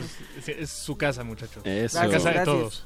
Yo siento que, que este año para Ramona, este 2017, me intuyo, intuyo que, que se vienen buenas cosas, pero qué mejor que ustedes nos lo, nos lo platiquen, qué, qué andan cocinando, de este no, esto es el, este de colores es, eh, se podría decir que es lo primero que están mostrando de su nuevo material, ¿no? Sí. Y, y también vi que los, lo pusieron en Kickstarter, ¿no? Como proyecto a fondear. Sí, de hecho hicimos la campaña, pero no la logramos. sí, no lo logramos. Pero, Pero el pues también proyecto fue, sigue. co- o sea, fue también porque nos, este, nos, Ahí está, pero... pues nos atontamos un poco porque sacamos la campaña en, en Semana Santa, donde pues muchos no trabajan, entonces, o sea, no estamos, este, tristes ni nada, porque sabemos que a mucha gente, o sea, sí nos apoyaron y todo el rollo, pero no se llegó a la meta, o sea, eso pasa. y Se regresa el no- dinero, ¿no? Sí, se regresa el dinero, entonces no pasa nada y, y estamos súper felices de estar aquí, la neta. Tal vez el chiste era hacerlo después de la presentación de Central 11. ¿no? Ándale, Eso también. hubiera estado bueno. Eso hubiera estado muy bueno. Digo, es bueno, es que también esa es otra chamba, ¿no? De los músicos, como aparte de, de echar el huevo, como es el caso de Colores o de sus sencillos o sus discos, la, la parte del cacareo es muy azarosa, ¿no? Es Sí. como cómo, cómo te promocionas, en qué momentos es, es difícil. No hay, form- sí, no hay sí. fórmulas. Sí, no hay fórmulas, incluso ahorita como es lo que estamos haciendo también, o sea, para que no nos pase otra vez lo mismo, ¿no? Y no incluso no, no nomás con eso, o sea, sino con fechas de un tour, Claro. este, fechas de la presentación del disco, incluso cuando sacas un sencillo, entonces todo eso se tiene que hacer con planeación y pues no sé, creo que es lo que más nos interesa ahorita planear todo lo que va a venir, ¿no? ¿Y ahorita eso lo planean ustedes o tienen alguien que, que les eche la mano? Alguien que se enfoque solo, solo en eso. Nuestra manager, que resulta ser la hermana de Jesús. Ah, sí. todo, todo sí. en familia, muy bien. Sí, sí, sí. En familia con Chuy. Sí, un saludo a la May si nos está escuchando. Ella, desde que entró mi hermana a trabajar con nosotros, hemos este, trabajado mucho más a gusto y, y pues ha avanzado todo muy bien. Claro, no, no preocuparse a veces por esas cosas O sea, como de, ajá, de si va a haber ciertas cosas en las tocadas o así, pues permite como otras libertades. calma, ¿no? calma, calma, Calma, tranquilidad. exacto. Ante todo, mucha calma. y de fechas, ¿cómo, cómo andan este año? Eh, me, me platicaban ahorita fuera del aire que, que sí se vienen varias, ¿no? ¿Qué, qué, qué es la próxima fecha que tiene? La próxima, el- la, una que estamos muy emocionados es tocar el Film Pro en Guadalajara y el día siguiente en Casa Liceo. Sí, vamos a Guadalajara y pues estamos súper felices porque nunca nos había pasado también que Se tuviéramos como ya una agenda llena, pues, ¿no? Entonces ahorita tenemos ya casi todo lleno hasta finales de septiembre. Ah, bien, bien. Sí, estamos súper emocionados, la verdad. Pues en ese sentido lo que intuía Apache al principio de esta conversación parece que se está volviendo realidad Sí, ahí va, a ahí va, ahí nuestros va. oídos. Bien, qué bueno, qué bueno muchachos. Y, y un proyecto, digo, qué bueno que se esté llegando a, a este tipo de foros como el FinPro, que es especializado como en la industria musical. Claro. Se tienen que poner ahora sí que literalmente una camiseta que diga Ramona y andar aventando discos y haciendo el- citas. El, miércoles en la tarde nos, en, en la tarde o en la mañana nos vamos, este, para prepararnos desde el jueves, este, estar, este, Ya dando- moviéndose. Promocionando, promocionando flyers del show que tendremos el, el viernes. Vamos a tocar en Rambla Cataluña, que es un pasaje ahí en Guadalajara. Tocamos a las siete y media por los que nos están escuchando, que ahí sepan qué onda, que están en Guadalajara, pues ahí vamos a estar Que se corra regalando abrazos. Regalando abrazos. y vendiendo discos, que por cierto nos trajeron aquí uno que, que la verdad se ve la producción, pues ahora sí que casera, la Sí, maquila. Súper casero, ah. Pero eso también le da su plus. El, el disco en sí está como. ¿Cómo lo hicieron? ¿Lo aventaron así, color, digo, como acuarelas? La- o- la portada. Ajá. Y, Pues- y el disco en sí también. Ah, no, no he visto el disco, pero...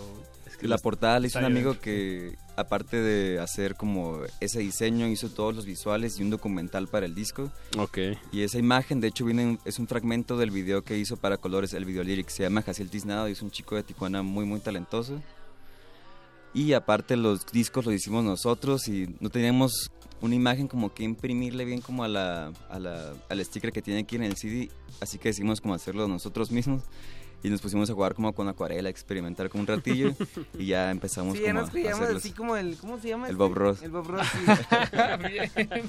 Qué bien. Incluso hecho, ya te cuando pareces llegamos... un poco a Bob, eres como una versión de Bob Ya, ya, Ross ya. Tú te joven. pareces Órale. más Paquito. Incluso Te- ya cuando estábamos como haciendo como que ya íbamos como los 50 discos, ya como que uno se, se ponía en las alas, se ponía como un cigarro y era como de las películas como de narcos, pues, que ya están como volviéndose millonarios, pues.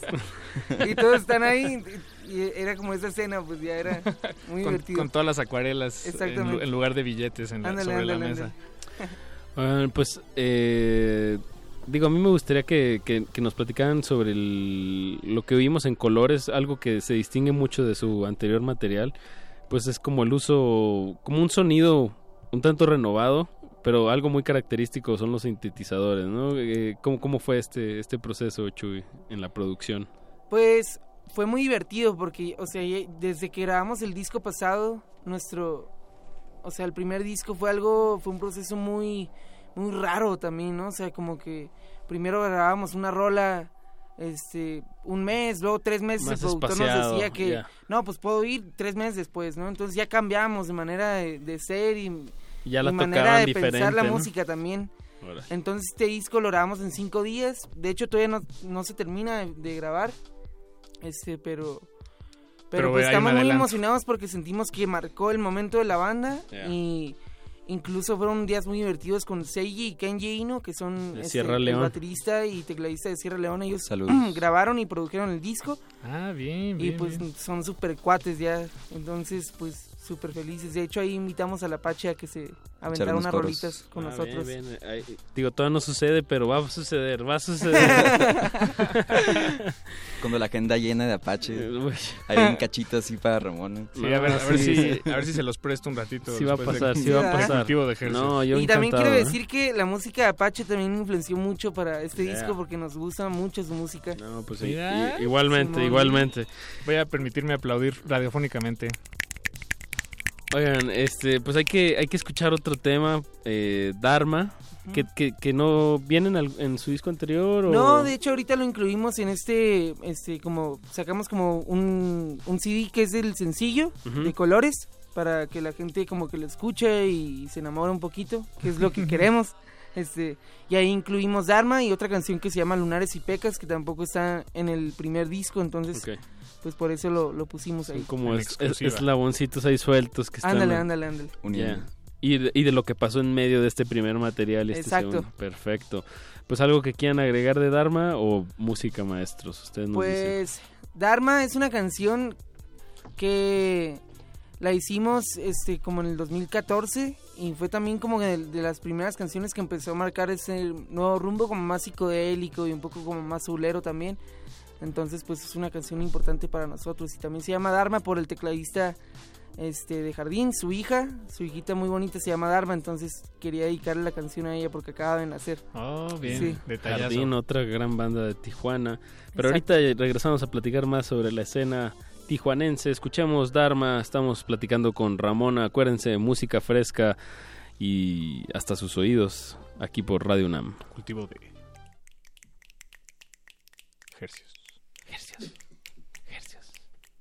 Cultivo de hercios.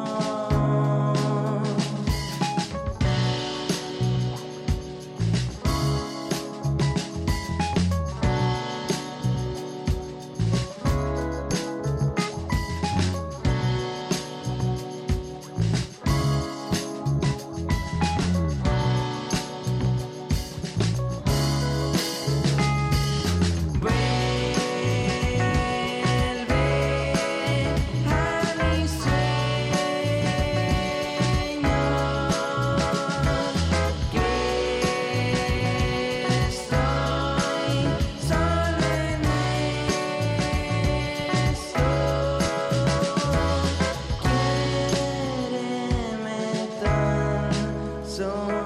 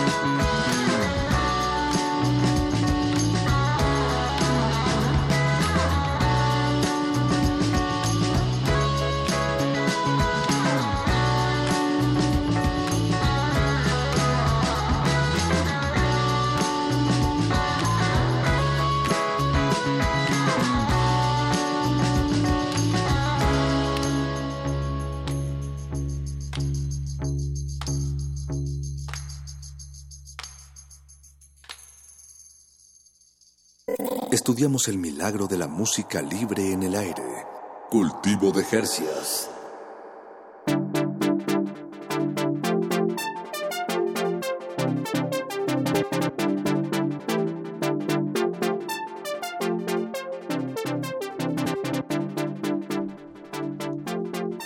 Estamos de vuelta en Cultivo de Hercios, De hercios. El invernadero sónico de resistencia modulada, en donde usted se lleva buenas muestras acústicas, fresquecitas hasta sus oídos. Eh, una buena alimentación cultural lleva a, a que. ¿A qué lleva, Paquito? Que, que te alimentes sanamente. Pues yo creo que hace la vida más feliz, Sí, llevadera. de acuerdo. Eh, nos permite compartir momentos con otras personas, Nos imaginar apreciar. otras realidades. apreciar la vida y, y las cosas buenas que suceden en ella. Como es el caso de Dharma, lo que acabamos de escuchar eh, del grupo de Tijuana que ya está radicada aquí en la CDMX, Ramona. Tenemos aquí a Omar Córdoba, el baterista, y a Jesús Guerrero, el vocalista, guitarrista, que, bueno, pues nos, tienen, nos vienen a presumir su proyecto. Porque, no, bueno, pues promocionar, ¿no? Y, y la verdad es un proyecto que, que aquí en este espacio le tenemos mucha, mucha fe. Eh, chicos, eh, cu- ¿cuándo vuelven a tocar acá en el DF? Tocamos el, el bueno, es, este este viernes vamos en, a Guadalajara Ajá. en Finpro, el sábado. De hecho, quiero hacer una mención ahí porque queremos agradecer mucho a Erizo Booking, al Pierde Almas y a Janet Este por meternos ahí, por, por meternos como como propuesta para quedar en la Finpro y pues al final sí se hizo, entonces Yeah. muchas gracias para ellos. Y pues el sábado nos presentamos en Casa Liceo en Guadalajara, luego el 2 de junio tocamos en, en el Estado de México en un festival que se llama Freedom. Luego el 9 de junio tocamos en el Foro Alicia. Ok. y luego con Sierra León va a ser bueno eso y Ray Coyote también otra banda que es Ah, de bien, de Guadalajara. Guadalajara, muy buenos, Ray Coyote. Ah, Y- deberíamos de invitarlos, Paquito. Hay Sí, que anotarlo en la- aquí en la caer. bitácora. En la Ray- lista, en Ray la Coyote. wishlist. Sí, está muy bueno. Sí los escuchado. Luego el 17 de junio tocamos en Puebla, el 23 en Tlaxcala, el 30 en Monterrey y el 1 de julio en Matamoros. Y así nos vamos hasta septiembre. Digo, lo- todo esto lo pueden checar en su página que es Ramona Oficial. RamonaOficial.com. En Facebook están como... Ra- Ramón Oficial también. Exacto, y su Twitter es nada más Ramona Música. Exacto. Para que chequen todas estas coordenadas que acabamos de dar y, y de verdad no se pierdan a, a Ramona en vivo. Eh, pues para cuándo va a salir el nuevo material, chicos? ¿Ya tiene nombre? Sí, se llama Ceres y le pusimos Ceres. Ceres, porque este significa en griego significa crecer y crear. Y pues no sé, fue como una palabra con la que nos identificamos y también nos gustó cómo se ve. De hecho le pusimos como un acento al- a, la, a la izquierda y otro a la derecha, pues cada E tiene como los acentos así. pues, ¿no? Ah, ya. Como una casita. Exacto. Una casita de acentos. Ándale. Pues, Bueno. muchachos, muchas gracias por No, venir gracias aquí y compartir. gracias, Ya. Muchísimas gracias. No, gracias a ustedes. Eh, gran música, gran proyecto. Les, les deseamos lo mejor y bueno, por acá nos veremos. Igualmente, canijos, Cuando gracias por saquen su nuevo material, del otro sencillo, nos lo mandan para Claro, ponerlo claro por que acá. sí, ya está. Va, pues estaremos escuchando mucho de Ramona aquí en Cultivo de Ejercios. Y ahorita, eh, pues hay que despedir a nuestros sujetos de estudio. Gracias Jesús, gracias Omar. Y vamos con una oración del músico, que así se llama el tema de nuestro siguiente invitado. Del monstruo son los otros. Ya está Rocco allá afuera. ¿Y qué? ¿Lo escuchamos, Apache? Escuchamos y lo platicamos ahorita con Rocco. platicamos. Eso. Gracias chicos. Gracias. Gracias a ustedes. Estudiamos el milagro de la música libre en el aire. Cultivo de Jercias. Son su Renato de la Fuente. Protégeme del gran caimán. Que las ratas no se me acerquen. Ni al chofer de esta unidad. Mientras voy por la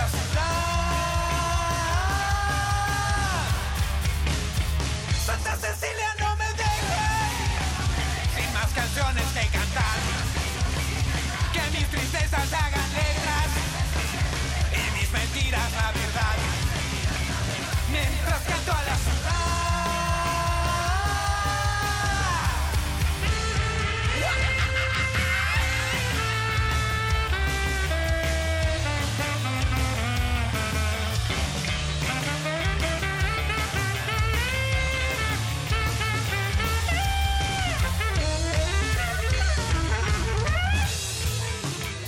Santa Sabina, ampárame. Que tú supiste engañar, estando aquí aunque no estás. Mientras muero en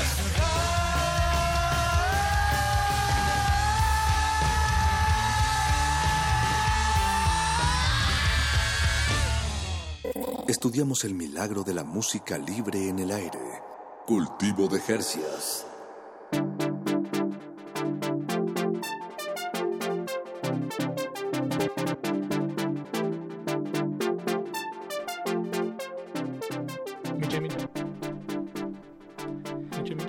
Michi Micha, Paquito. Santo Renato de la Fuente, protégeme de gran caimán, que las ratas no se me acerquen ni al chofer de la unidad. Santa Cecilia, no me dejes sin más canciones que cantar, que mis, que mis tristezas se hagan letras y mis mentiras la verdad. Santa Sabina, ampárame del olvido y de la muerte que tú supiste engañar, estando aquí, aunque no estás. Mientras voy por la ciudad, mientras canto a la ciudad, mientras muero en la ciudad.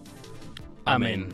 Palabras inmortales de El monstruo son los otros, que nos acompaña esta noche en la cabina una vez más y le damos la bienvenida a Rocco Casillas. Hola, Rocco. Buenas noches, Nueva Tenochtitlán. Eso. Qué gusto estar por aquí de nuevo. Esto que acabamos de, leer y lo que acabamos de escuchar, pues es parte de lo mismo, es un nuevo tema de, del monstruo son los otros, que Rocco nos hizo llegar aquí una, una ¿cómo se le dice esto? Una tarjetita de oración. De oración. Una tarjeta de oración, sí. Como las de San Juditas que guardas en tu cartera. Que están en los taxis. Exactamente, para que nos proteja. Eso. ¿Y qui- quién es esta persona de la imagen que está sobre una calavera y trae como una lira? Un laúd, ¿no? Un laúd. Exactamente, pues fue, eh, bueno, parte de toda esta idea Ajá. de esta canción de la oración del músico fue como llevarlo al extremo, ¿no? Básicamente. Entonces queríamos hacer una tarjeta, pero obviamente, bueno, Santa Cecilia pues ya, ya tiene su, su tarjeta. El señor Renato de la Fuente en realidad no es un santo, es un señor que descubrí que fue el primer músico en subirse a tocar a un transporte público en México. Ah, ¿cómo? Eso está registrado Sí, sí, y- Está registrado en un cómic de un señor que se llama Adriano. La neta no he encontrado más referencias a él, pero bueno. La historia es buena. Pero Sí, imaginar chido, da, ¿no? da para la imaginación. Exacto. Órale. Y, y- pero pues justo tampoco es un personaje tan conocido. De repente fue como de, güey, pues Santa Sabina. Entonces dijimos, ¿por qué no hacemos una tarjeta de Santa Sabina que obviamente hace una enorme referencia a la banda Santa Sabina, ¿no? Pero queríamos que fuera... Todo esto es mucho más grande que todo. O sea, es mucho más grande que el monstruo son nosotros, que Santa Sabina, que todo, ¿no? O sea, no queríamos que fuera... O sea, queríamos hacer esta tarjeta de presentación que más bien justo que fuera mimética, que fuera una tarjeta de oración y que no dijera descarga nuestro press kit, Claro, nuestra claro, banda". claro. No, esto es más grande. La música y esto es mucho más que, que promocionar la venda. No, no, no. Bien, Rocco, ¿no? Bien. Entonces- Me gusta que al mismo tiempo que no estás promocionando a la banda, estás promocionando a la Claro. banda. es un, es un, es un todo un concepto. es Yo todo un yo uroboro. lo, yo lo estoy guardando en mi, en mi cartera y, y me parece interesante cómo, cómo a veces no hay, no hay que ser obvios en la, promo- en la promoción, ¿no? O sea, hay muchas cosas que, por ejemplo, un pin que no necesariamente diga el nombre de la banda, Exacto. pero si tú ya relacionas el momento en que lo compraste y es algo que te gusta visualmente, ya siempre hasta lo vas a presumir, ah, ¿de quién es eso tan bonito? Y ya hasta tú le haces la promoción fuera de que diga o no diga, ¿no? Exacto, es un asunto memorable, ¿no? Exacto. Sí, sí, sí. Em, pues Rocco, bienvenido una vez más. El monstruo son los otros. Eh, es un proyecto que aquí nos gusta mucho. eh, a ti también te gusta, me queda claro. Pues sí, Eh, más me vale, ¿no? más te vale. No, así se nota en el escenario. Hay que decir que Rocco pues es un, un excelente bajista y, Excelente, y líder de la banda que, que bueno, ha- hace recordar un, a un a un Les Claypool de Primus, pero como más funky, más más eh, más versado en la James en la escuela de James Brown Ándale. y de las y de Tower of Power me atrevería a- Me sonrojan. sí. No, la verdad, y si no nos creen, pues chéquenlo en nuestro canal de YouTube, Resistencia Modulada, El Monstruo son los otros. Ahí está la presentación que tuvieron aquí, ¿qué sería? ¿Hace como un año? Fue en septiembre, 20 de septiembre, una cosa así. Del 2016. Chulísima sesión, Yeah. increíble, gran noche. Sí, Estábamos todos conectados así, el Aníbal, Mau, el buen Ángel también estaba ahí, Kike. No, fue una gran noche. Y además compartimos Además trajiste con- full band, es Sí, ese día fue Sí. así con todo el, el personal. Fue una gran noche, lo disfrutamos mucho todos. Y, y desde entonces te has mantenido ocupado, quiero, quiero pensar en la producción de este, de este breve EP de De tres canciones que nos Tres traes a compartir. Exactamente. Ya escuchamos la primera. Bueno, la segunda. En la segunda, pero fue la primera. Pero fue la primera. para abrir boca. Este, sí, pues fue em, después de, hacia finales del año ya estábamos un poco cansados, estuvimos tocando, hicimos este experimento locochón de... El de Navidad. De juntar a Belafonte Sensacional, a este Andy Mountains, a Los Viñeros Ah, y sí. nosotros y hacer un disco navideño, ¿no? Y estuvo cotorro, ¿no? Pero queríamos, eso era como un poco una prueba para ver cómo funcionaban algunas cosas nuevas de la banda que, que iban a suceder y que se iban a ver materializados en este primer EP. Entonces sí, desde entonces se iba cargando la idea. De hecho, estas rolas eh, ya estaban desde entonces, simplemente faltaba como cuajarlas bien, ¿no? Ok, un, un receptáculo apropiado. Exactamente, ¿no? Y entonces eh, en eso nos estuvimos entreteniendo desde enero de este año. Tuvimos ahí un cambio importante en la banda, así de, de como. Mau ya no está con nosotros tocando, pero entró un memo de los Mexican Hooligans, es un guitarrista Ah, excelente. Ángel también eh, se salió de la banda, pero entró el buen Timmy, o sea, bueno, el trompetista.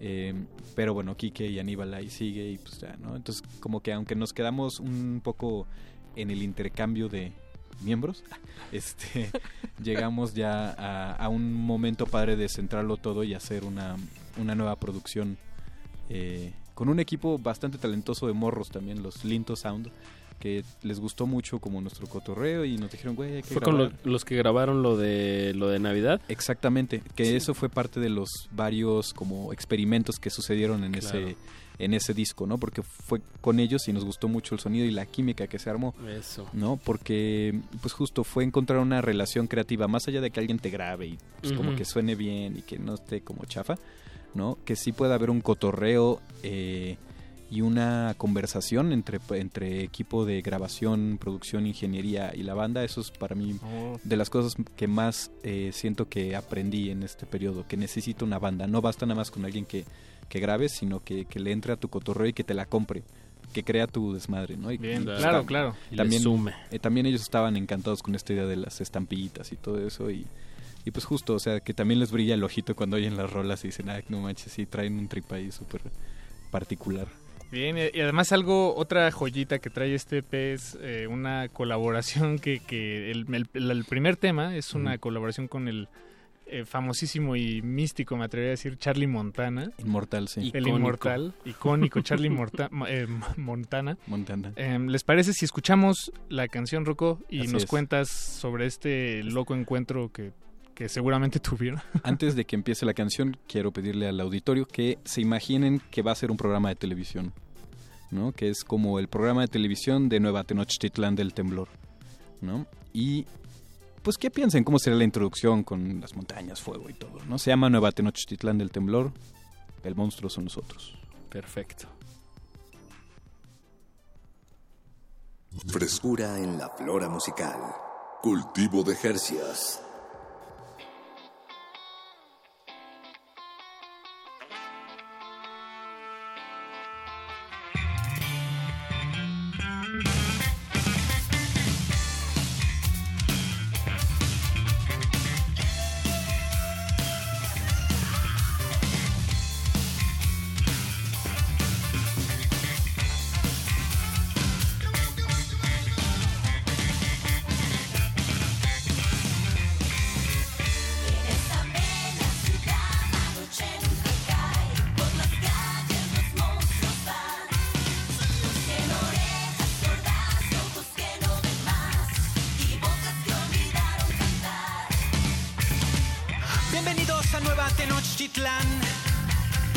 Donde la música es tan buena que la letra no te importa. Donde los ángeles caen cuando la tierra se levanta y los alebrijes cantan desde sus entrañas.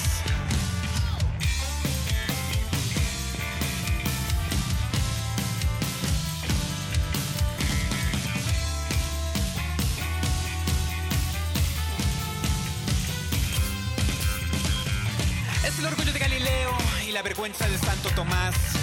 Es la isla del lago seco y la ciudad de los 400 pueblos. Es una ave que vuela miles de metros sobre el nivel del mar y que nuestra historia cuenta al cantar. En esta bella ciudad la noche nunca cae Por mi pluma de los monstruos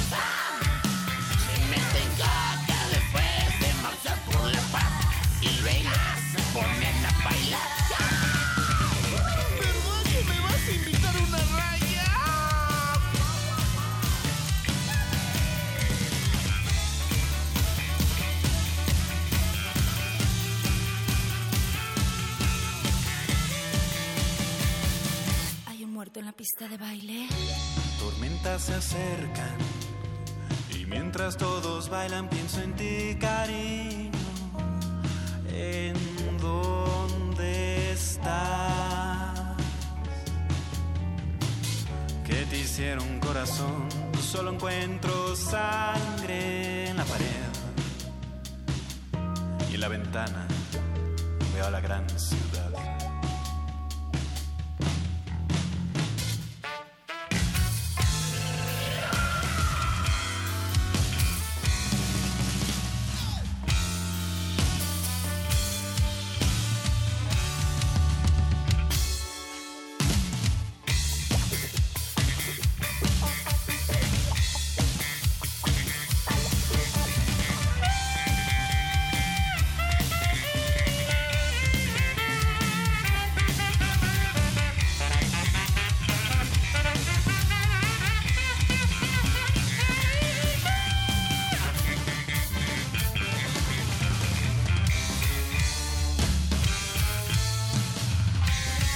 Presentamos Un monstruo se acerca. Es el ave de los 400 claxons. Frescura en la flora musical. Cultivo de Jercias.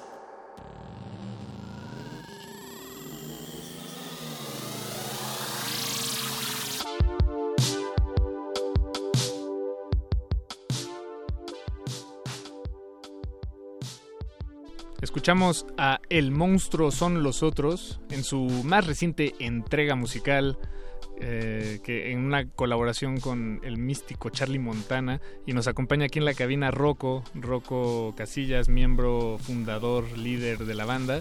Rocco, qué genial rola y ese collage del final como de presentación de caricaturas que de, de mi niñez. Que La vida moderna de Rocco. Eso, ese señor que ustedes escucharon es el maestro José Labat. También muy conocido en- por nosotros porque es la voz del narrador de Dragon Ball Z. Ah, con razón. José Labat, lo voy a buscar y le voy a mandar Labat. flores. ¿Cómo Sí, sí. contactaste con él? Pues ya ves uno que tiene como un ligero grado de stalker. Así de repente. no, pues, o sea, yo. Esta rola fue. Desde un principio yo traía una idea de hacer una canción como de un programa de televisión, ¿sabes? Em, y pues yo decía, bueno, a mí sí me suena eso, pero no sé si, si sea una percepción de todos, ¿no? Pero en algún momento después de tocarla por primera vez todos juntos, el saxero de la banda hizo un comentario al final como de hoy presentamos Quique conoce el amor, alguna cosa así, ¿no? Ajá. Ujú. Y dije, nah, sí, ya, ya entendió. O sea, como que sí hay algo que no lo tuve que decir yo, pero Y que le, le llegó Ah, ahí. bien, ok. Entonces dije, ¿sabes qué? Hay que, así, weapons free, hay que llevarlo al límite una vez más. Y dije, bueno, ¿qué voz me gustaría que estuviera ahí aderezando esto, no? Y pues fue como del de Dragon Ball, ¿sigue vivo? Sí, a huevo.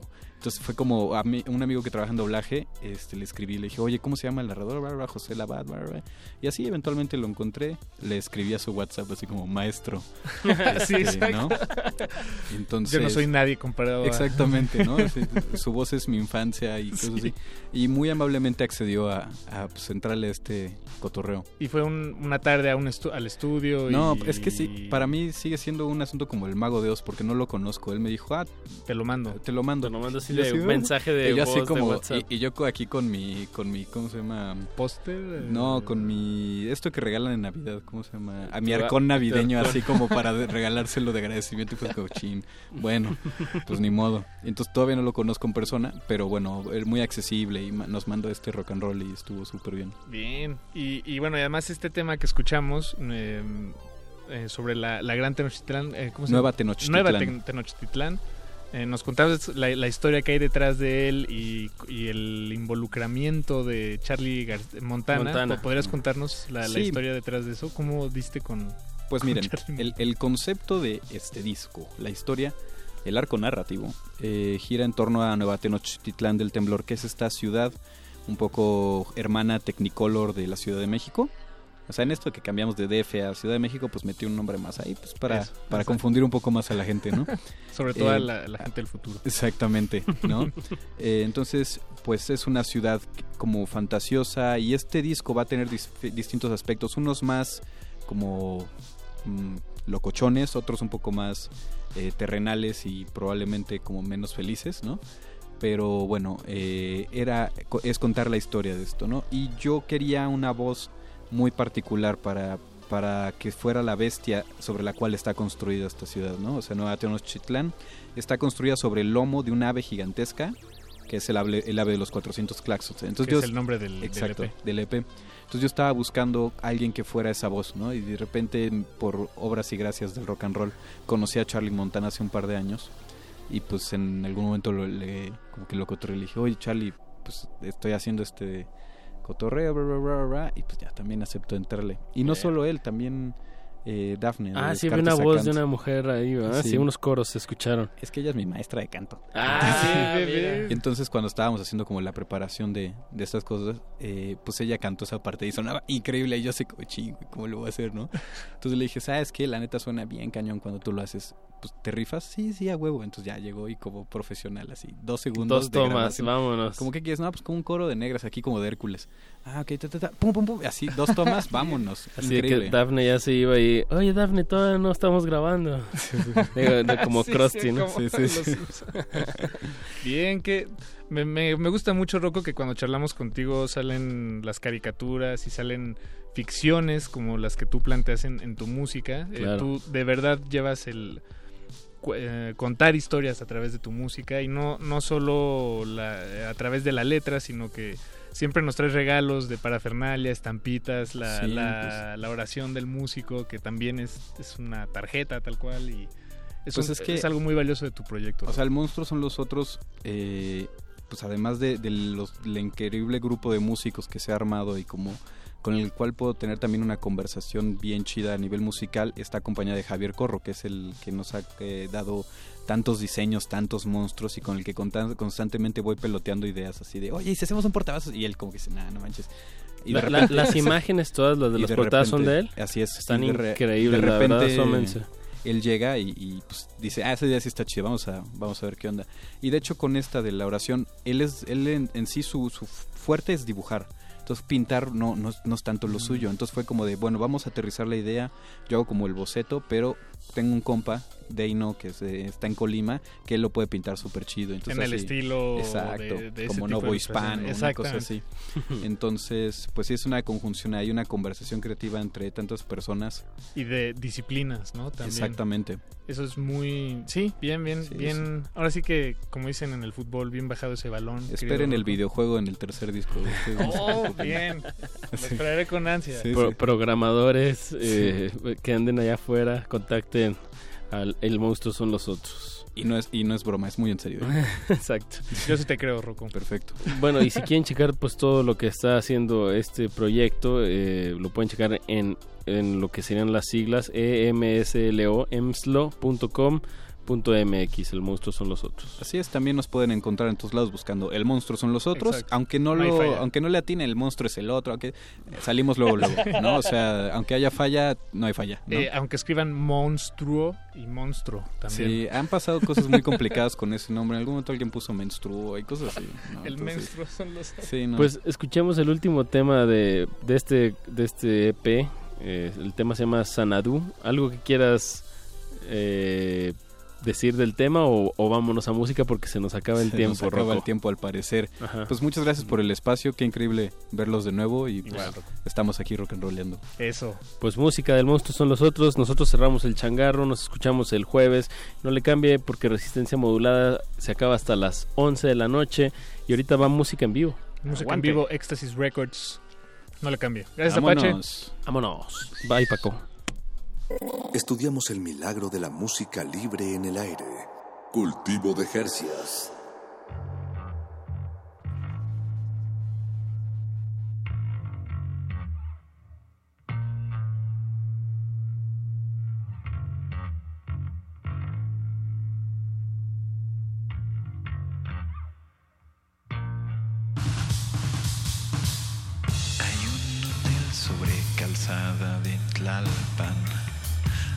400 puertos cucarachas donde las máscaras se pierden y la noche nunca acaba. En ese hotel existe una cama donde tu lengua es ley, leyenda y lacra. Y a estos labios los despellejas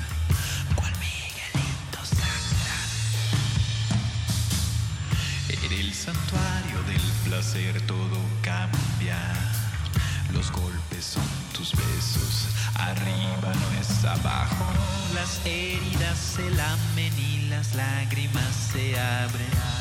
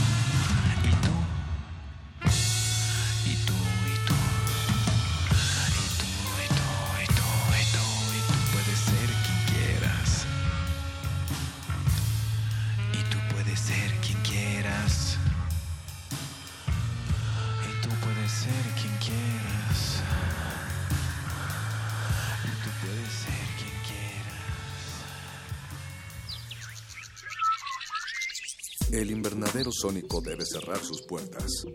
Un procedimiento de rutina. Respira. Vuelve. Cultivo de hercios.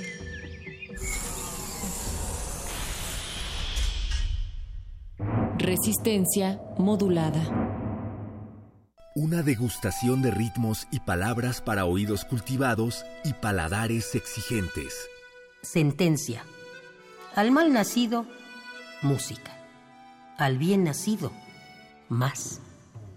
Aliméntate en los martes de poesía de Radio UNAM, que este mes se convertirá en una cata verbal con el ciclo Poesía Suculenta. Margarita Castillo, Mónica Mansur, Miriam Moscona, Yamile Paz Paredes y Elsa Cross. ¿No sabe usted que soy inmortal? Martes de poesía de Radio UNAM, a las 20 horas, en la sala Julián Carrillo de Radio UNAM. Adolfo Prieto 133, Colonia del Valle. La entrada es libre. Radio UNAM. El Museo de Arte Carrillo Gil abre sus puertas a una muestra histórica, Orozco y los Teules. En ella recrea la exposición de 1947 del pintor y muralista José Clemente Orozco sobre la ocupación española de lo que hoy es México y que se montó en el Colegio Nacional. 43 de las 60 pinturas, dibujos y acuarelas que se exhibieron entonces están hoy en la muestra. El Museo de Arte Carrillo Gil se encuentra en Avenida Revolución 1500, San Ángel. Una galería para descubrir sonoridades del mundo poco conocidas. Abre la puerta del Gabinete de Curiosidades. Serie que recupera y analiza audios y grabaciones de diversos archivos sonoros. Domingos a las dos y media de la tarde con Frida Saldívar y Luisa Iglesias. Somos coleccionistas de sonidos. 96.1 de FM. Radio UNAM. Resistencia modulada. Imagina una habitación donde puedas hablar de gustos que a nadie le has confesado. Una habitación donde puedas sentir otra piel tan solo con escucharla. Y bien que le ponen a todos los cachondos. Yo soy una bestia en la cama. Bestia, bestia, bestia. Donde puedas preguntar todo lo que siempre te intrigó sobre lo que te erotiza, pero temías escuchar. Pienso, mi amor, en ti todas las horas del insomnio. Sobre todo, una habitación donde alguien esté dispuesto a escuchar cómo te sientes. El cuerpo es el cuerpo. Entre las seis palabras que más consultan los niños, pornografía y sexo. ¿Ya lo has sentido? El punto R. Escucha tu sexualidad en resistencia. Martes, 22 horas. Por el 96.1 de FM Radio UNAM. Editatona es un maratón de edición de Wikipedia donde participan mujeres y tenemos dos objetivos. Que más, que más mujeres se editen Wikipedia, porque a nivel global, de 10 personas que editan Wikipedia, solo una es mujer. Y por otra, también queremos que más información sobre las aportaciones de las mujeres está en la Wikipedia, porque por ejemplo, del total de biografías que existen en Wikipedia, solo el 16%, solo el 16 son sobre mujeres. Y en este editatón en específico nos estamos enfocando a las contribuciones de mujeres escritoras mexicanas.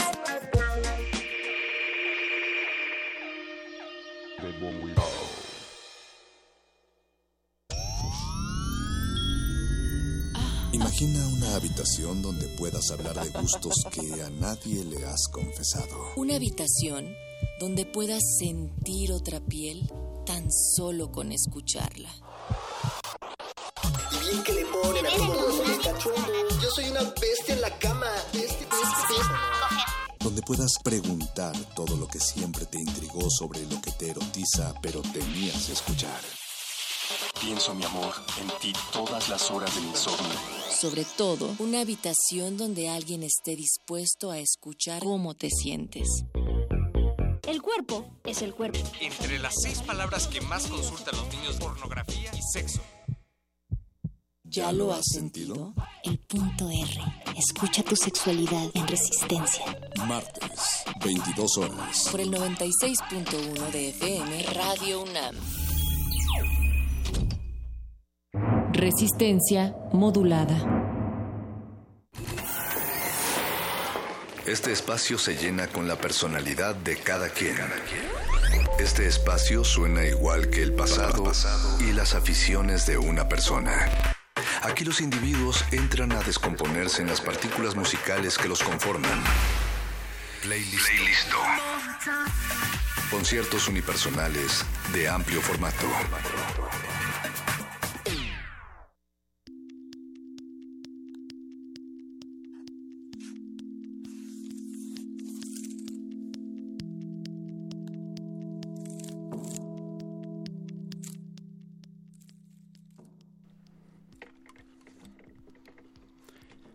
Bienvenidos, buenas noches. Estamos en el último bloque de resistencia modulada y esto es Playlisto.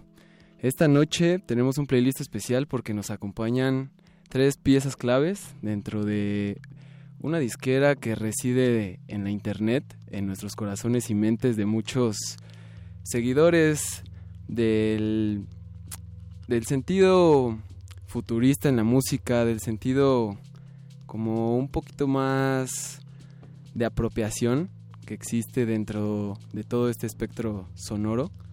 Y sin más ni menos, me gustaría presentar a estos tres creadores.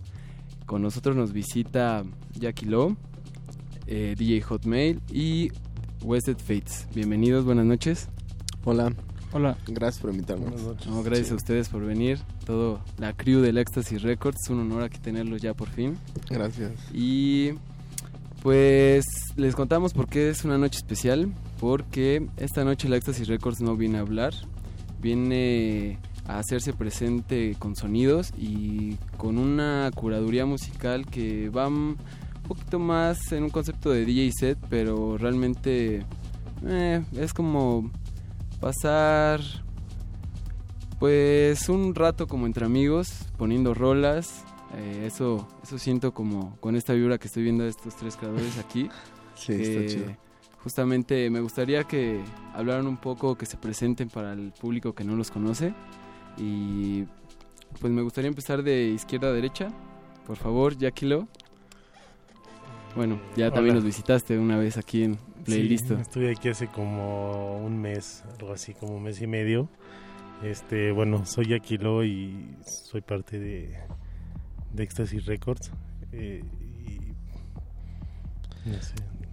Pues yo, yo soy de Hotmail y pues bueno, ahorita casualmente estamos en la Ciudad de México, pero el sello, la idea del sello desde un inicio es como que no basarlo como en geografías para evitar como contextos políticos o lo que sea. Ok. Como que la música hoy en día como que a fuerzas para que tenga alguien la quiere escuchar o algo así tiene que tener como un discurso así como político o como súper marcado ideológico filosófico y así y no sé creo que a mí me gusta preocuparme por la idea de que pues es música y la música puede estar basada en conceptos en ideas que no necesariamente tienen que ser lo que hoy en día pues muchas personas esperan. Y no sé, por eso creo que Éxtasis tiene esta idea de no estar tan comprometido como con satisfacer pues ni tanto un género ni como un público. Y eso ha hecho que pues que tenga bastantes seguidores en muchos lados. Y eso está interesante. Ok, muy bien. ¿Y Wasted Fates? ¿Qué nos puedes decir un poquito? Pues, este, a mí me encanta Ecstasy Records porque, no sé, yo cuando llegué aquí al FM, Lolo los conocí y, no sé, Laura me, me invitó a participar en Éxtasis y, pues está increíble todo el catálogo de la disquera. Este, hay muchas cosas de muchos estilos diferentes, de muchas partes. Este, y como dice Laura, o sea, no, no está intentando apelar a algún público en específico, pero o sea, la gama y la paleta de sonidos y de tipos de música que se encuentran en todo el, el sello está muy cabrón. Sí, exactamente. Eso es como lo que decías, Hotmail, algo muy característico de la Ecstasy Records que busca más bien no tener una base, pues tampoco considero mm, física o a lo mejor ideológica, sí conceptual, obviamente tiene su estructura, ¿no? Pero está como permi- se permite apropiártela en Sí. Ecstasy Records. Y ahorita tenemos también el foco en, en hacer más ediciones en formatos físicos, porque como que no sé, yo creo que sí, sí hay un regreso a la necesidad de parte del consumidor para tener objetos y no tan chiquitos, ¿sabes? No sé, no, no- como que no me late tanto ni los USBs ni los SDs, al menos en el tamaño en sí, a lo mejor en un empaque bueno sí, pero sí me gusta que pues en tu casa no sé, a lo mejor con tanto boom de, de formatos digitales aprendimos a que no tiene que estar en tu estante toda tu colección de música, pero sí la música que más te gusta y que pueden ser algunos discos o así. Entonces por eso estamos pensando en editar desde publicaciones impresas hasta discos o cassettes o lo que sea.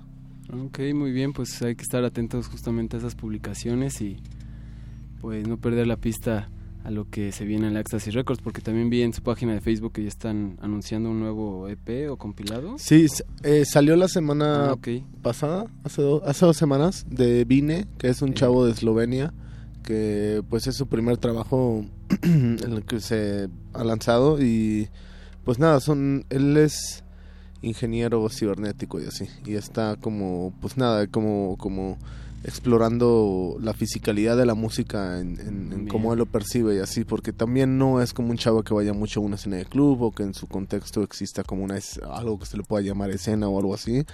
Entonces es como un pues como un diario de ensayos de ciertas cosas así, entonces como se me hizo muy interesante. Y ya lo conocí por Twitter y yo le hice un remix a una de las canciones. Y es de estos lanzamientos que a mí se van a hacer como los más difíciles de mover. También te digo, no, no siento la presión ni la necesidad de que salgan medios, ni mucho menos. Sí. Pero, pues, o sea, se ha vendido bien, la verdad. También creo que la música, no sé, yo sí creo en, en que no debe ser gratis. Ya ni siquiera la subimos al SoundCloud. Ya no creo en la plataforma, no creemos en esa plataforma. Más bien, o sea, lo sube el artista y nosotros la reposteamos, pero no como que, que sea... Su medio, ¿no? Exactamente. Pues sí, porque es un sello de música, no es un perfil de SoundCloud y se acabó. Entonces como que me gusta que pues el interesado está a unos cuantos clics, a lo mejor de más, de escuchar la canción o consumirla, pero pues no sé, ese esfuerzo sí separa el, el, el usuario que está scrolleando a alguien que está consumiendo música. Exactamente, ¿no? Ya el interés es lo que motiva realmente, ¿no? La necesidad de poder consumir esa otra pues música que se propone.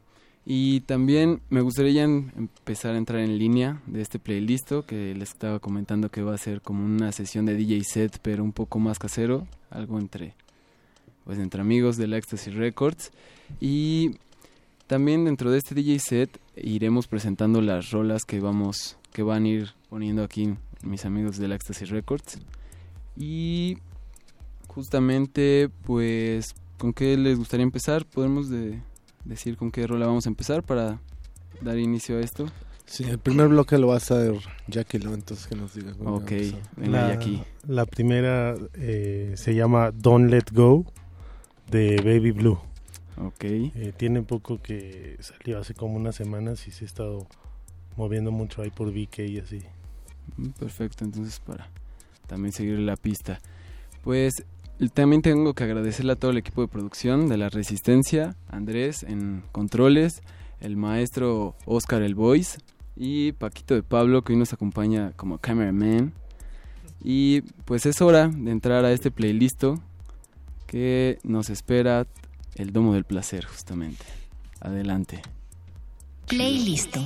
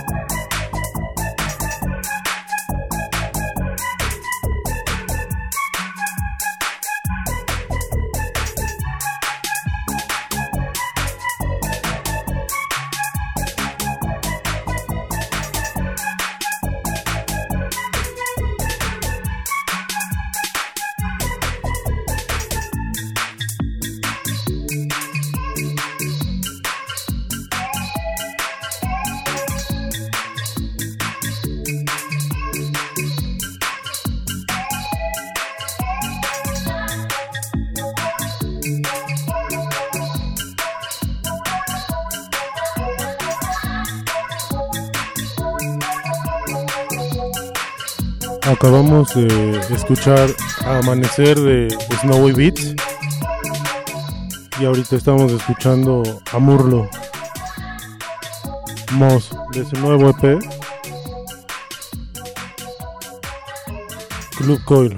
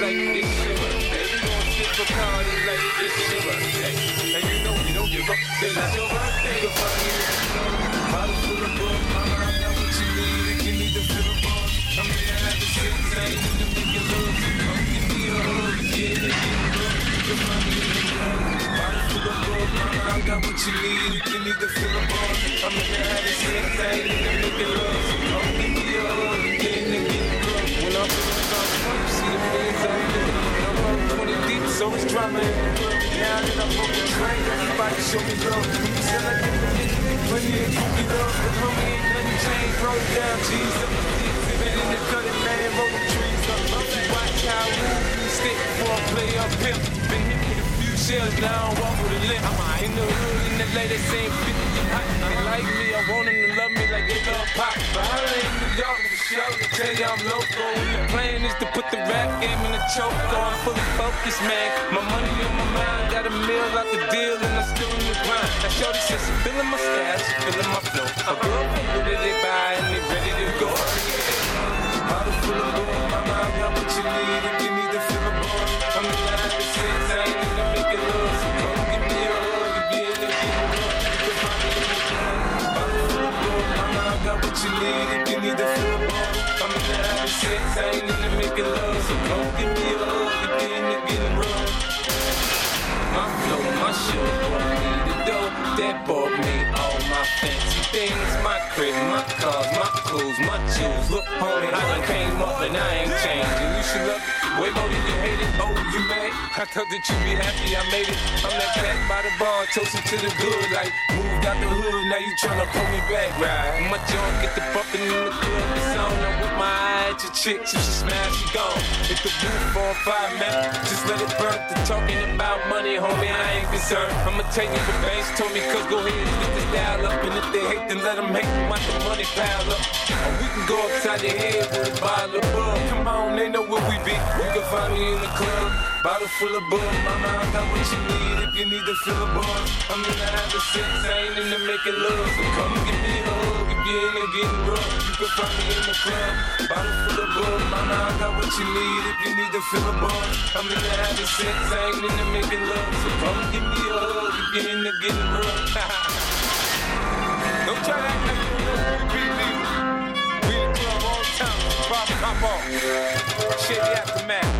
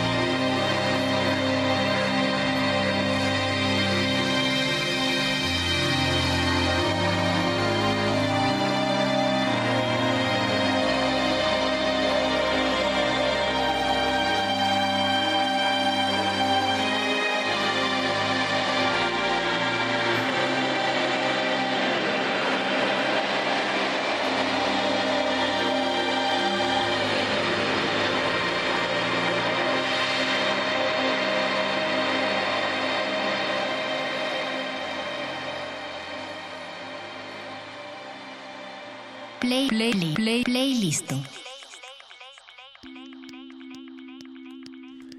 Buenas noches, estamos de vuelta a Playlisto. Yo soy Iván Toledo y esta noche nos acompañan nuestros amigos de Éxtasis, a los de Éxtasis Records, a los cuales les quiero agradecer mucho esta visita. Muchas gracias DJ Hotmail, muchas gracias Jackie Lowe, muchas gracias Wasted Fates por visitar aquí a La Resistencia. Gracias. En su casa también cuando gusten. Gracias, qué chingón que se haga radio con música rara. Gracias, es- sí es como hay que seguir expandiendo la, la experiencia sónica a todos los, los lados, compartir, que eso es lo, lo principal, ¿no? Algo también Así que creo es. mucho de Éxtasis Records, el que leí en una nota, dar la mano para Así. brindar como esto que está sucediendo. Y algo que quieran mencionar ya para cerrar. Pues nada, invitar a todos a que chequen el catálogo de Éxtasis Records en me gustaría eh, arroba Éxtasis Records todo junto. Y pues nada, consuman música.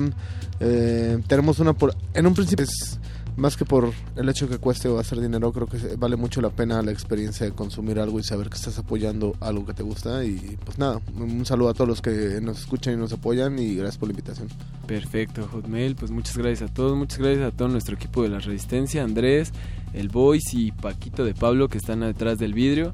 Esto fue Playlisto, mi nombre es Iván Toledo y nos escuchamos mañana a partir de las 8 hasta las 11 de la noche. Esto fue todo Resistencia, hasta mañana. Cámara. Gracias. Chido.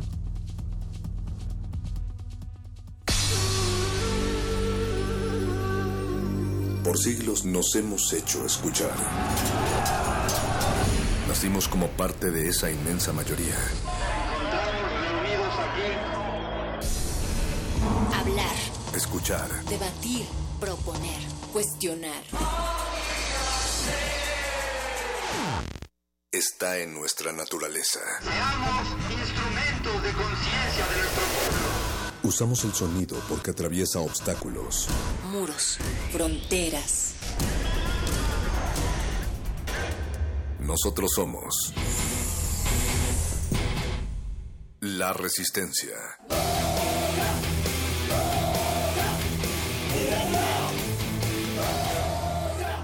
Resistencia modulada.